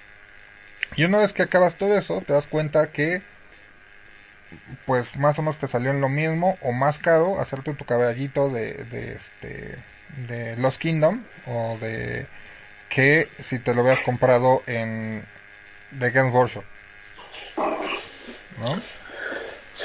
sobre todo que hay un tema de, de, tiempo, ¿no? Y necesitas tener, como bien dices, el tiempo de, armar el, modelo, de poner los soportes, em, de que los soportes los hayas, los hayas puesto bien, de que se imprima bien, de que no haya una de impresora. Luego, ya que sale, hay que curarlo, ¿no? Y hay que, hay que quitar la rebaba y todo ese proceso se vuelve un poquito tedioso a lo mejor si bien el, dinero que invertiste para, para hacerlo, pero sobre todo el tiempo, creo que en mi muy humilde punto de vista es, es como lo que me terminó eh, inclinando la balanza para que no, no iba a ser un gasto eh, que iba a aprovechar como a lo mejor se necesita. Sí, porque también recordemos que para tener una calidad muy buena, de repente hay piezas que se avientan un día en la impresora. Entonces, eh, por ejemplo, con nuestros tiempos, pues dejas a la impresora trabajando, pero donde haya habido una malfunción, donde que se vaya la luz, que luego ni, no pasa eso en la Ciudad de México, y cualquier cosa, regresas y pues resulta ser que tu pieza perfecta y bonita, pues dista mucho de ser una pieza perfecta y bonita, ¿no? Entonces, a ver, yo particularmente creo que si, si le vas a, dedicar tiempo, o sea, como, ah, sabes que tengo el proyecto, como, como el amigo de, de, de, mm, de Loki, ah, sabes que le voy a dedicar el tiempo y entonces voy a hacer mi ejército y entonces me, eh, me voy a poner a hacer tantas miniaturas eh, a la semana, sí te conviene tenerla. Pero si lo tuyo, lo tuyo es como, ay, es que está padre esa pieza, pues igual y, y puedo hacer una, una, un kit bashing o una conversión, o ah, ese me gustó para que sea mi campeón, este, pero pues es lo único que me gustó de todo eso, pues yo la verdad es que diría mejor ve con la gente que ya tiene, ve con la gente que se dedica a imprimir y pues compra la impresión. Ajá. Sí, correcto. Ajá, igual te va a salir un poco más cara que si tú, lo, tú la tuvieras, pero a la larga la inversión que requiere tener una impresora va a ser mucho mayor que el simple hecho de ir y, quitarte el, el, gusanito de tener esa mini padre o, y sí, ¿no? Sí, estoy de acuerdo. Creo que creo que la, la conclusión muy importante sobre las sobre las impresoras 3D son es el tiempo que sepas que le vas a dedicar tiempo para, para que tienes más bien el tiempo, porque a veces queremos invertir tiempo, a veces no, no nos alcanza el día, pero que tengas el tiempo para, para, para armar los archivos, para descargarlos, para invertirle, para conseguirlos, para preparar la impresión, para poner a imprimir y, todo y todo ese relajo. Eh, que si lo tienes pues está chido. Yo te varias que he comprado de impresión y la verdad es que son súper padres requieren mucho trabajo quitarle las rebabas este pero pues sí, sí es algo sí es algo que está padre pero sí es importante dentro del consejo los de la nave es que si pues van a comprar una empresa de solamente se vuelven a tener este ese tipo eh, para poder dedicárselo antes de, de, hacer un gasto eh, tan grande como, como ese ¿no? Sí, yo conozco muchísima gente que tiene... Bien.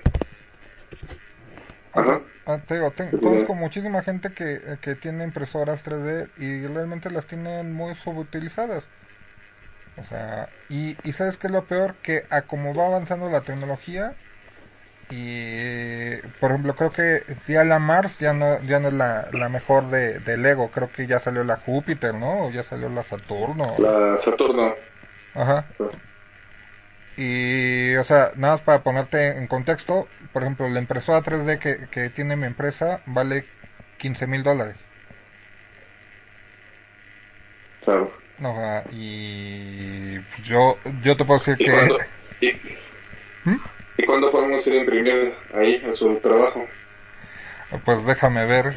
Este... Yo, a ver, te soy honesto, yo creo que sí.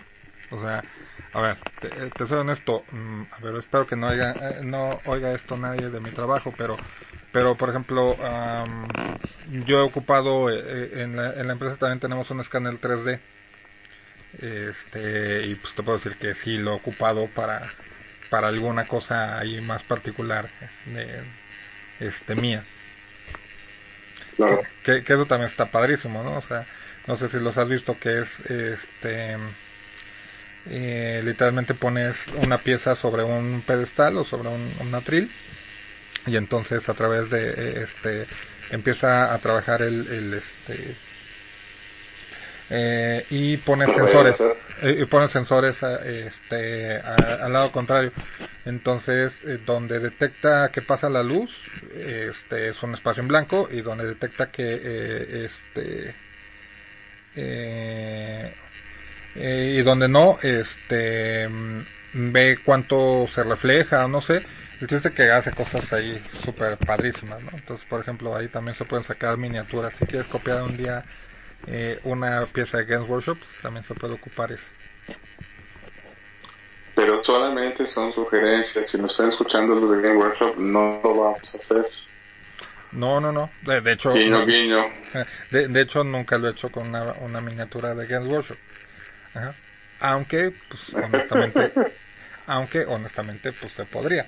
Sí, no, o sea, pero es que, a ver, eso también es, eso es muy chistoso, ¿no? O sea, a ver, hoy las impresoras 3D se han vuelto eh, como para uso doméstico y las la- le han encontrado mucha utilidad ciertos hobbies pero realmente las impresoras 3D como, como surgieron este tenían unas aplicaciones totalmente distintas a esto no Sí, claro. entonces pues que, que, que descubrimos que, que se pueden ocupar para hacer monitos pues está padre. Aunque sigo diciendo eh, es muy chistoso. Por ejemplo am, ah, hace no mucho compré un paquetito de 10 bases. Creo que sí fueron 10 bases y sí, creo que sí fueron 10 bases, o más o menos. Y esas bases me costaron en ese momento eh, como 200 pesos en impresión 3D. Ajá. Este, pero pues resulta ser que esas mismas bases, en, eh, si las compro de resina en, en una de las tantas fabricantes que las hacen de resina, me cuestan 4 euros. O sea, 4 euros serían, o bueno, 5 euros. 5 euros serían 100 pesos, ¿no? Ciento y cachito. Sí, claro. Como 120. Ajá. Entonces te das cuenta que pues no siempre es tan barato el, el tema de las impresiones 3D. Parecería que sí, Sí. pero no. Sobre sobre todo es barato porque como lo haces tú y de cierta forma vas absorbiendo ciertos costos que a lo mejor no tomas en cuenta como la luz.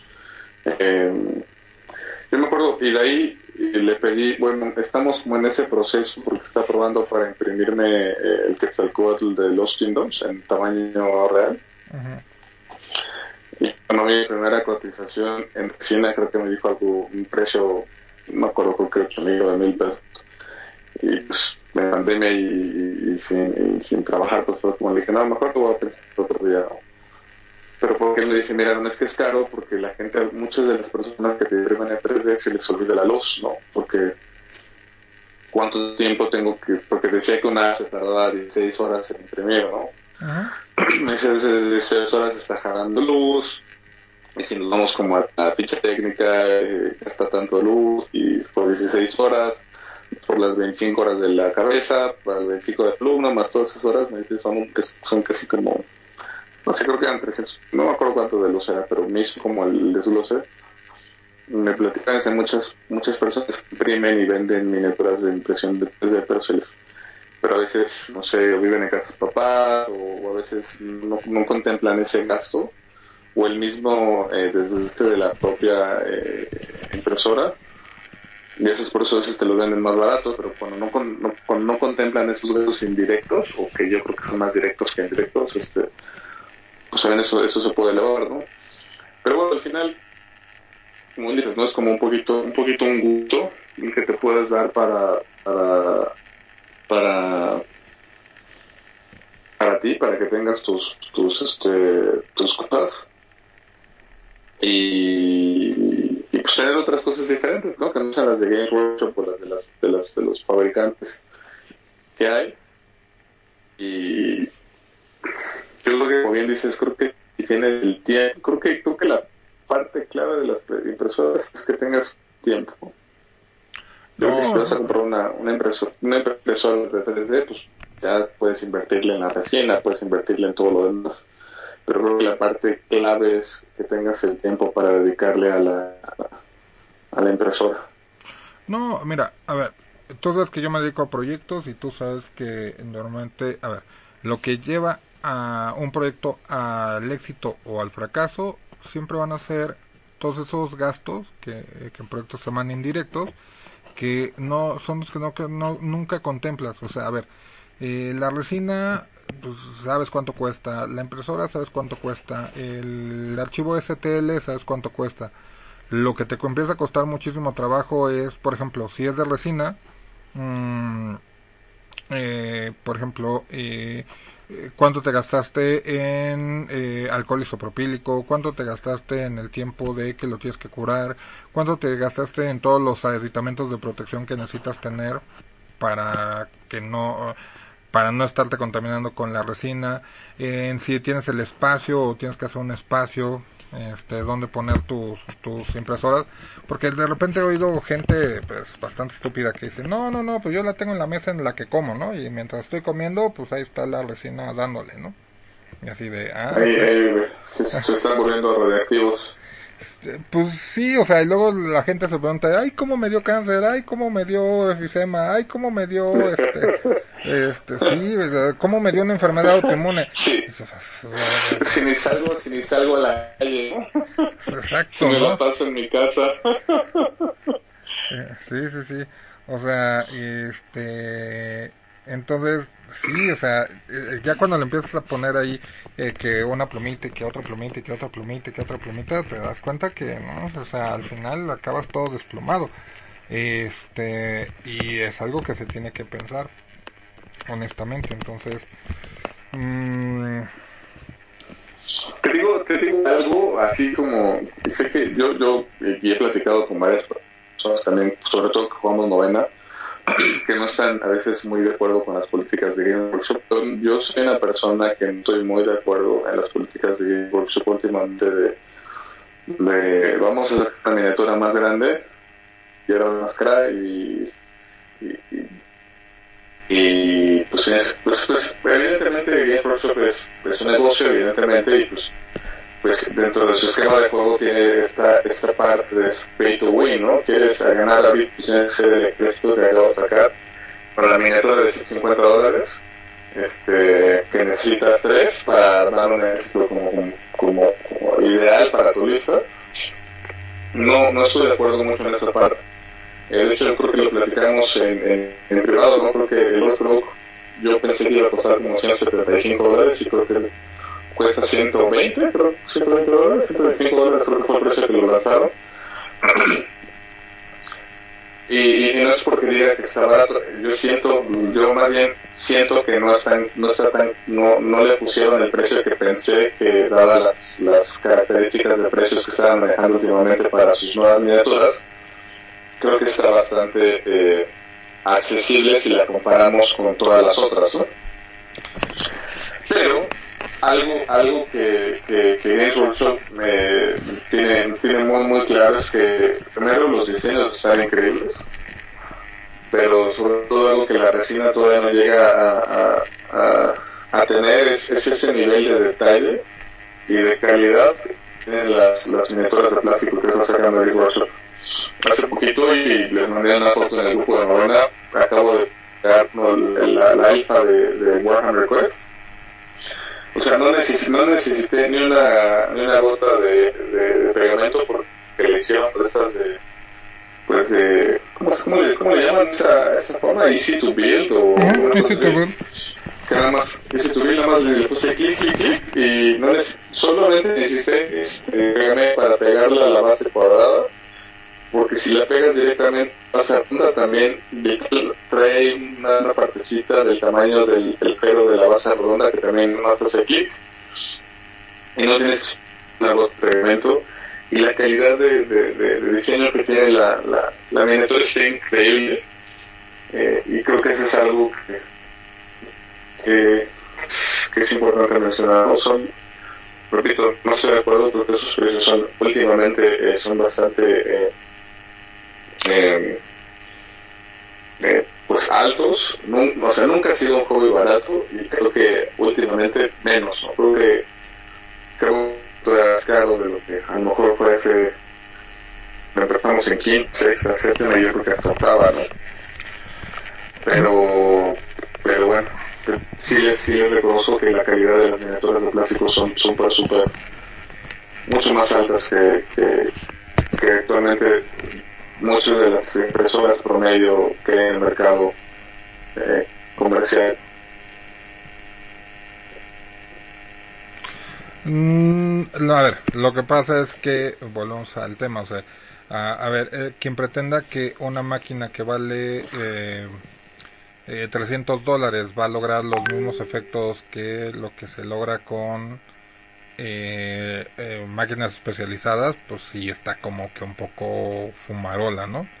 Y el que diga que con su impresora eh, hasta con la Saturno que él quiera logra esos niveles de detalle, pues mira, yo la verdad es que lo dudo muchísimo porque pues, tú sabes que yo también he trabajado con los plásticos y por ejemplo en plástico se logran cosas realmente increíbles, o sea, puedes, puedes llegar a, hacer eh, mm, cosas eh, cosas microscópicas eh, por ejemplo, nosotros estábamos haciendo unos engranes que se ocupan para unos corazones eh, artificiales. Y el engrane, eh, cada arista del engrane mide 2 micras. Entonces, y, y, las máquinas lo pueden hacer, ¿no? O sea, porque tiene, pero estamos hablando de que un molde, haz de cuando un molde para hacer este, figuras estilo Games Workshop, cada molde debe costar como un millón de pesos y la máquina en lo que... Un molde. Sí, claro, un molde. Wow. Y depende del tamaño también, ¿no? O sea, de cuánto quieras producir. Por ejemplo, ah, supongo que el molde del, de, de Croc es más chiquito que, por ejemplo, el molde que saca Marines. Porque ya sabes que Marines, Primaris, vas a vender un chingo y dos montones. Y Croc, pues sí vas a vender, pero pues pone que vas a vender 10 mil, 15 mil, 20 mil piezas al, al este, ¿no? O sea, no, no creo que, eh, que, que saquen un tiraje arriba de 20 mil crocs, por ejemplo, a nivel mundial. Y en cambio, Marines Primaris, yo creo que hasta más, ¿no? Entonces, pero bueno, sí, un molde, un molde de plástico puede costar hasta un millón de pesos. Bueno, más si son más grandes, pero para, para el nivel de Game vale un millón de pesos. Y la máquina en donde se hace, eh, es una máquina brutal, es una máquina que, o sea, eh, por lo que yo he visto en fotografías, son eh, máquinas en donde tú dices, ah, esta pieza va a pesar 46 gramos, 46.5 gramos, y lo que hace la, la máquina es que mete 46.5 gramos de, este, de plástico a 50 toneladas de presión y no mete punto un gramo más ni punto un gramo menos. Por eso es que se obtienen los resultados que se obtienen. La verdad es que yo estoy muy sorprendido del, nivel de detalle de esta Easy to Build. Y ya cuando cuando cuando, cuando llegue creo que lo, lo compre La verdad que tengo muchas expectativas de la miniatura, está increíble en la foto y verla ya físicamente en plástico creo que va a ser increíble, ¿no? Soy fan de los lagartos. no, sí, y yo creo que van a salir nuevas miniaturas de lagartos uh, próximamente. No, espérate. No, no sé. Ah, pues a ver, volvemos a esta parte de su negocio y parte del negocio es que siempre haya una miniatura nueva. Para nosotros los adictos al plástico. Sí, y, y, si te das cuenta cada vez son mejores y cada vez están más padres y cada vez se embonan mejor. Ajá, o sea, por ejemplo, las Easy to Build son una... Eh, eh, lo, eh, ahí la, eh, el 80% es un artista y el otro 20% es un ingeniero. Y el ingeniero lo que hace es que dice, ah, el corte va a ser aquí, el corte va a ser acá, el corte va a ser para allá. Ajá. Eh, esto sí lo puede sacar la máquina, esto no, este brazo lo tienes que mandar por separado y después todo eso se balancea.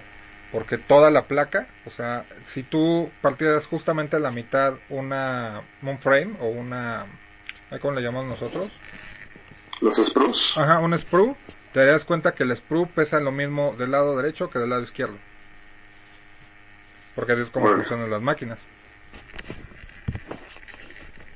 Eso no había meditado, pero tiene razón. ¿Sí? O sea, no, no, lo, no lo he comprobado, pero sí siempre se ve como muy, muy parejo en cuanto al peso. Uno de repente se pregunta, ¿por qué la pieza 1 está aquí y la pieza 2 no está junto? Pues porque todas esas piezas sí, se tienen que eh, ajá, se tienen que equilibrar en peso. Sí, correcto. Yo, yo, yo, yo me he preguntado eso siempre. Ah, bueno, pues ahora, ahora, ahora ya lo sabes.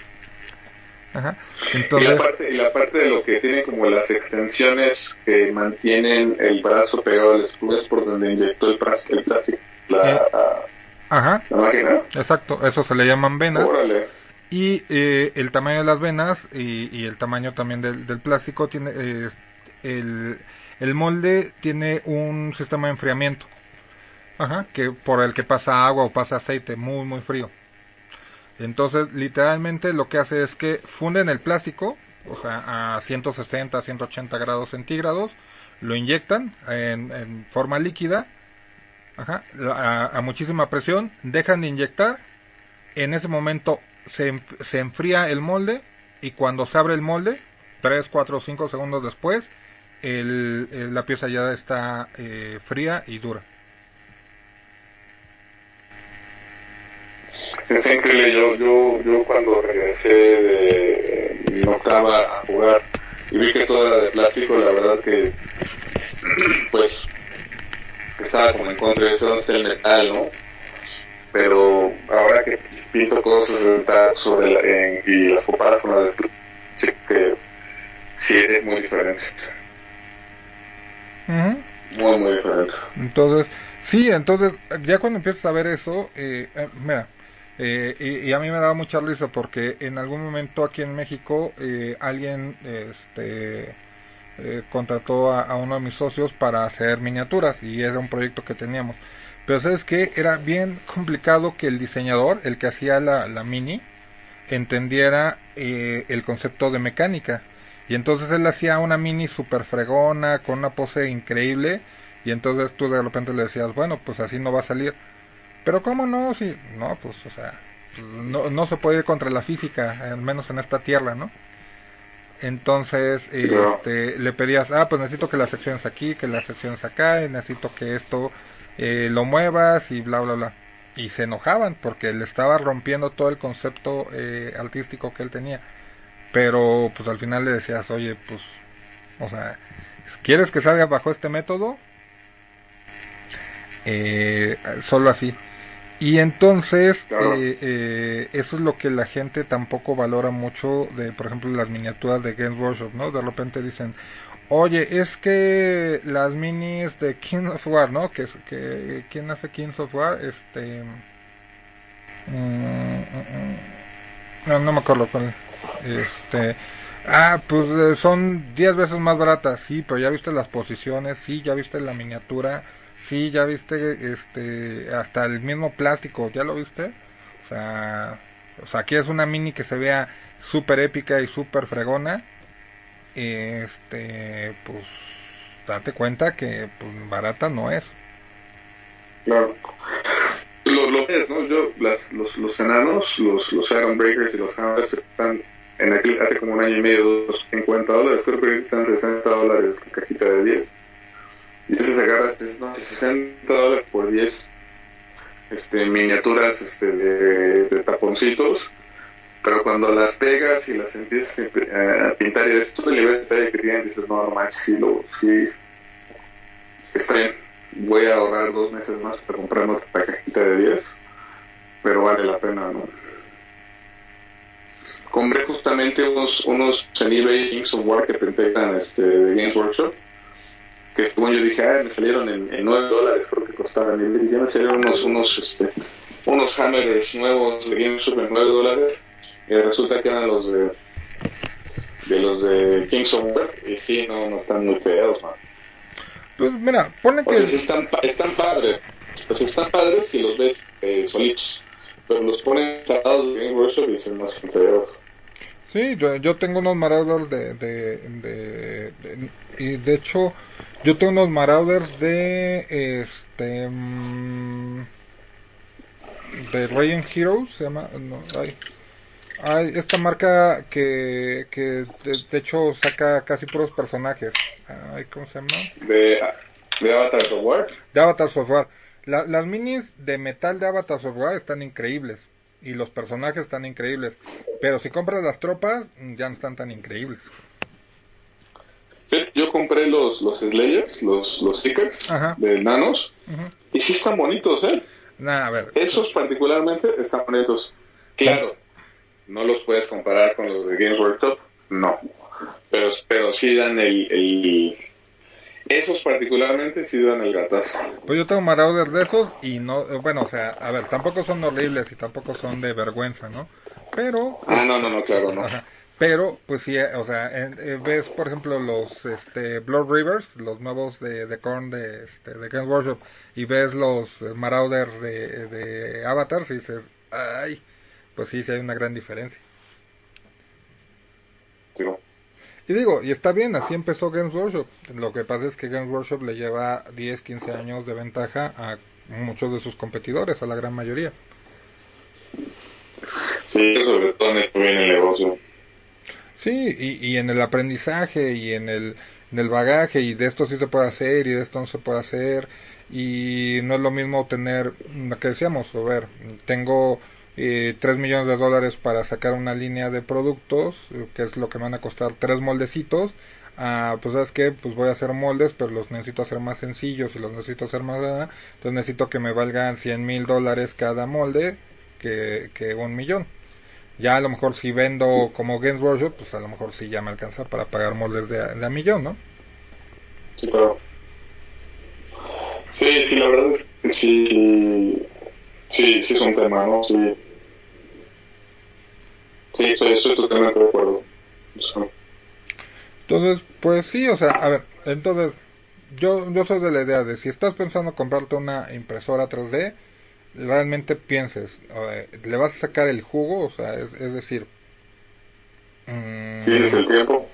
Ajá, o sea, a ver, primero, tienes el proyecto, segundo, tienes el tiempo y la paciencia para hacerlo, y por último, eh, o sea, eh, saca bien las cuentas, o sea, de todo lo que vas a necesitar hacer para poder sacar ese ejército. Y si al final de tu respuesta es, pues me vale madre si chingue su madre y la compro, pues adelante.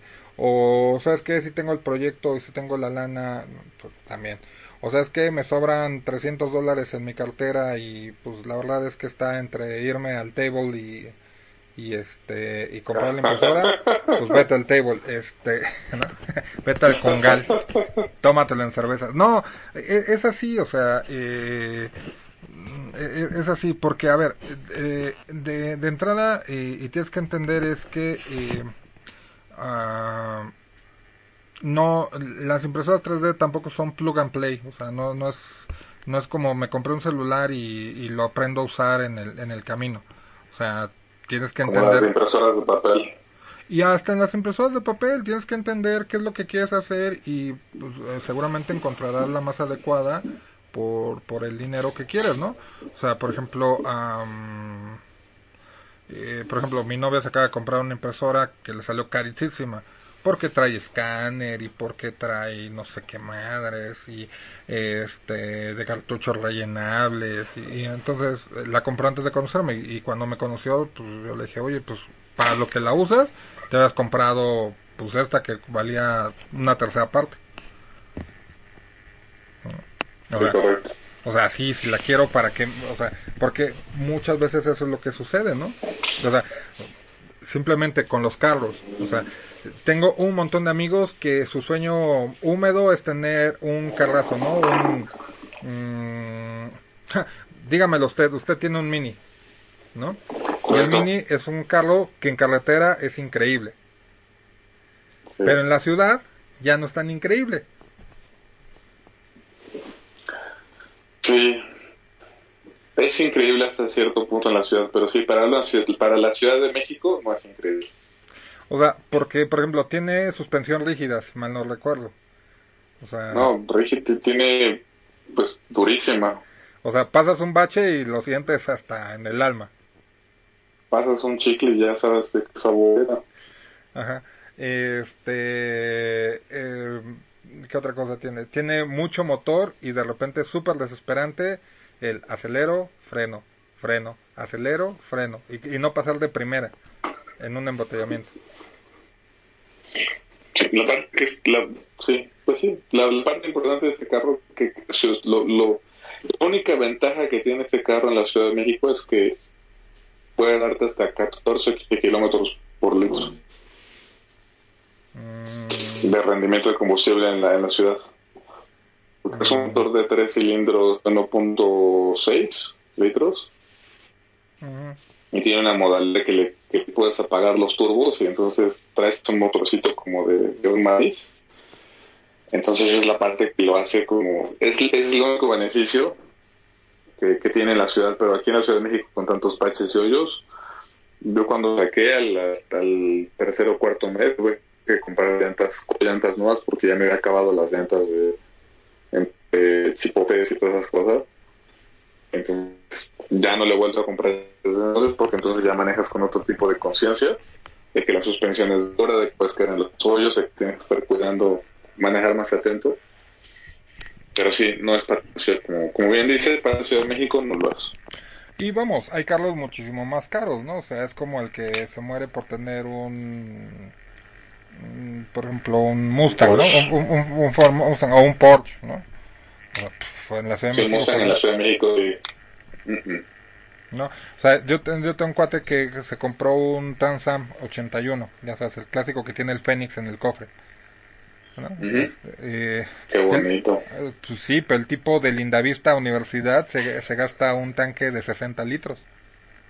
Sí, claro. O sea, sí, ya cuando, cuando, ¿a cuánto le vas a echar? 60 litros. Ah, ya como está ahorita la gasolina, bueno, pues suerte, ¿no? Y de repente así de, oye, pues es que fui al estadio y regresé. Y luego, pues ya no tengo gasolina, así de, ¿eh? O sea, un buen día se gastó 1200 pesos. Sí, está caro.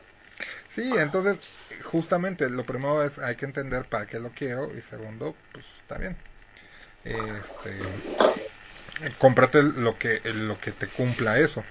Este, y pues ahí, ahí va la recomendación para todos. O sea, si realmente, o sea, sientes que le vas a sacar como jugo, pues, pues cómpratela. Si realmente nada más quieres imprimir, imprimir algunas cosillas o realmente eh, quieres personalizar algunas cosas, pues yo creo que en la comunidad ya tenemos suficiente gente que, que, que se dedique a imprimir y que yo creo que con gusto y, y, pues llegando a un acuerdo pueden imprimir y si no hay personas que se dedican a hacer la este impresión tres- este en impresoras 3D y que ya saben su negocio que ya saben cuánto tienen y ellos al final son los que se están contaminando ahí con la resina y y este. Vas a acabar con los negocios de las impresoras 3D. No, no, no. A ver, mira.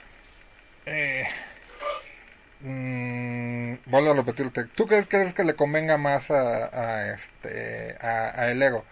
eh, de vender eh, vendernos a nosotros la superimpresora de 15 mil dólares o cuántas impresoras Mars van a tener que vender para vender el mismo volumen.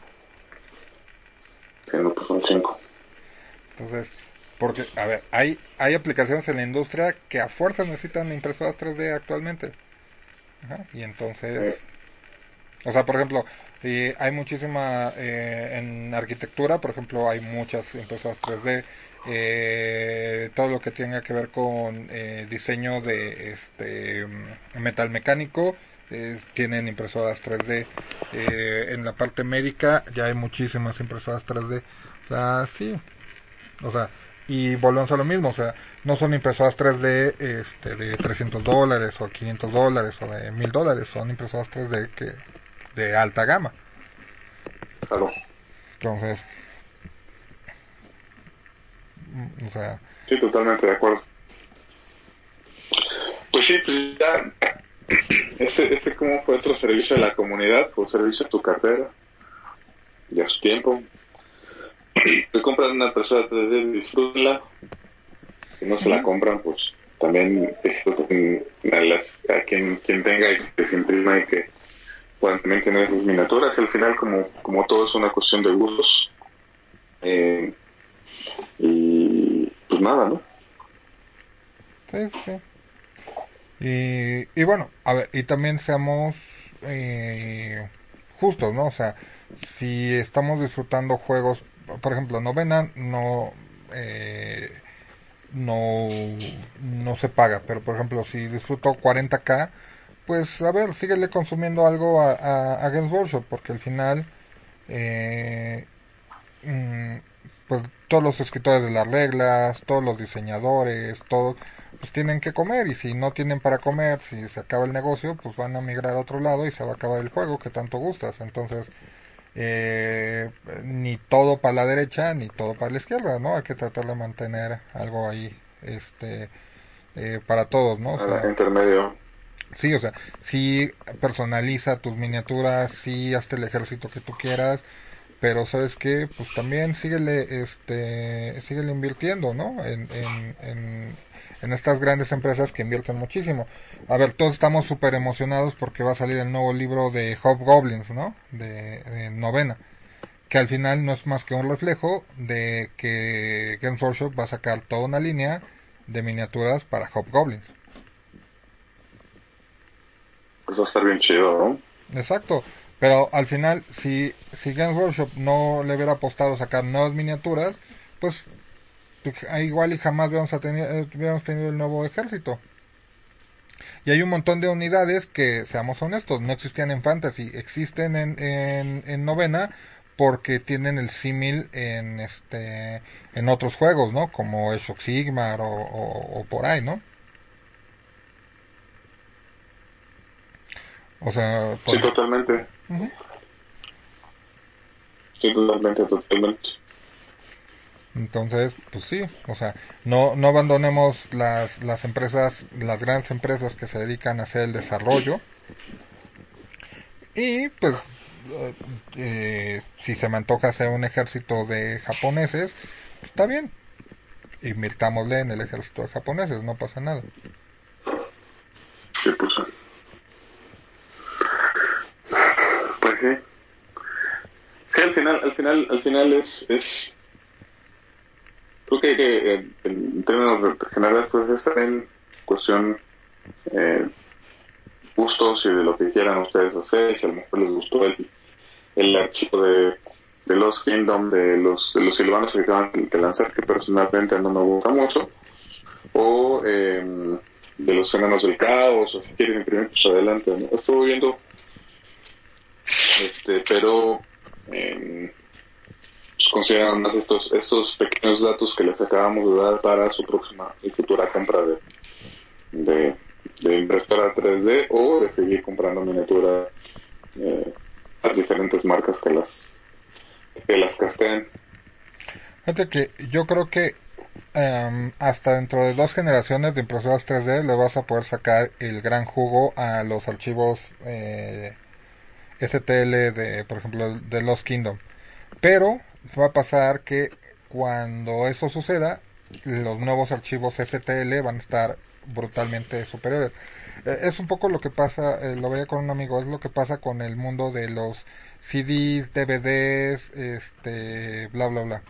O sea, eh, por ejemplo, él tiene toda una colección de películas de culto, de superhéroes, de fantasía, bla, bla, en, en Blu-ray.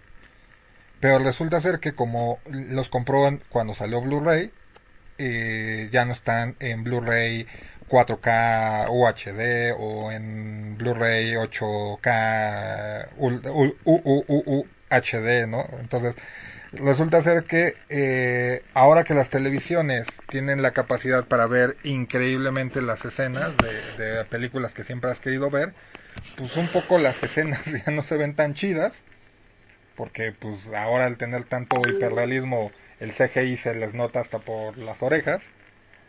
Este y eh, si quieres eh, y este ahora puedes conseguir el la película remasterizada para que se vea increíble.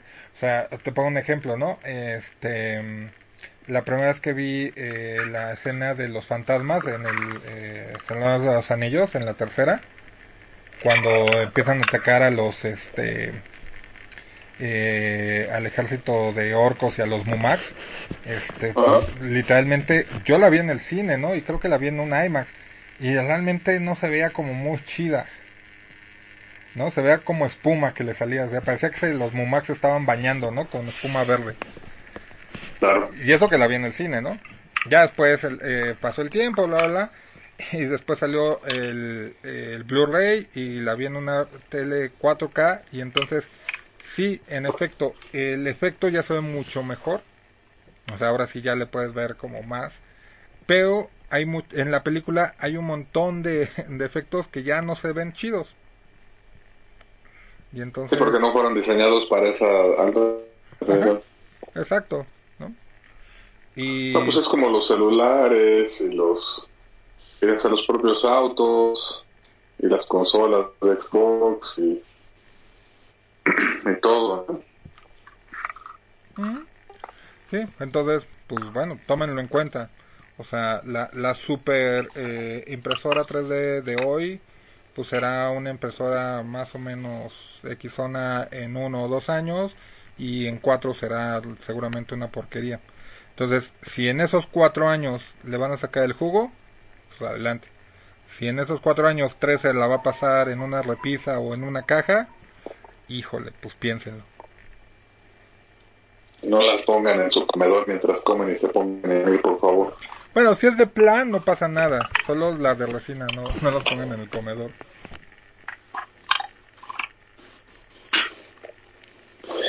Muy bien, señor, creo que eh, hemos, hemos grabado el episodio número 21 nuevamente. Es siempre que empezamos a grabar estos episodios es como, ¿y ahora de qué hablamos? De repente empieza a salir uno y otro. Y creo que, creo que lo de estos podcasts que estamos haciendo es que es como logro, logro, logro tener esas memorias de, ese, de esos momentos del agua para todos cuando nos sentábamos horas a platicar y, eso hubiera sido padre. Esperemos que todos los que escuchen lo disfruten. Evidentemente no tenemos la verdad absoluta, son solamente opiniones subjetivas de cada uno de nosotros. Pues igual, hacerles la invitación de que si quieren escuchar algo en particular, quieren participar, por favor comunicarse con nosotros y con muchísimo gusto eh, eh, hablaremos de esos temas o nos daremos también tener aquí en esta mesa de debate y de, de sobre los monitos del lago. ¿Algo más que usted quiera agregar, señor? Pues nada más decir que las opiniones vertidas en este podcast son responsabilidad de quien las emitió y si no le gusta, pues aguántese, haga su podcast. ¿No? Pues sí, es correcto. Vale. Pues muchas gracias a todos por, por, por llegar al minuto, digamos que en el minuto dos horas 16. 60, 120, pues los 140 minutos. Les agradecemos que pasen una buena mañana, una buena tarde, una buena noche y nos vemos la próxima semana con el siguiente podcast. Doctor, muchísimas gracias. Que tengas buena noche. Gracias, igual. Cuídate. Bye bye. Cuídense. Bye.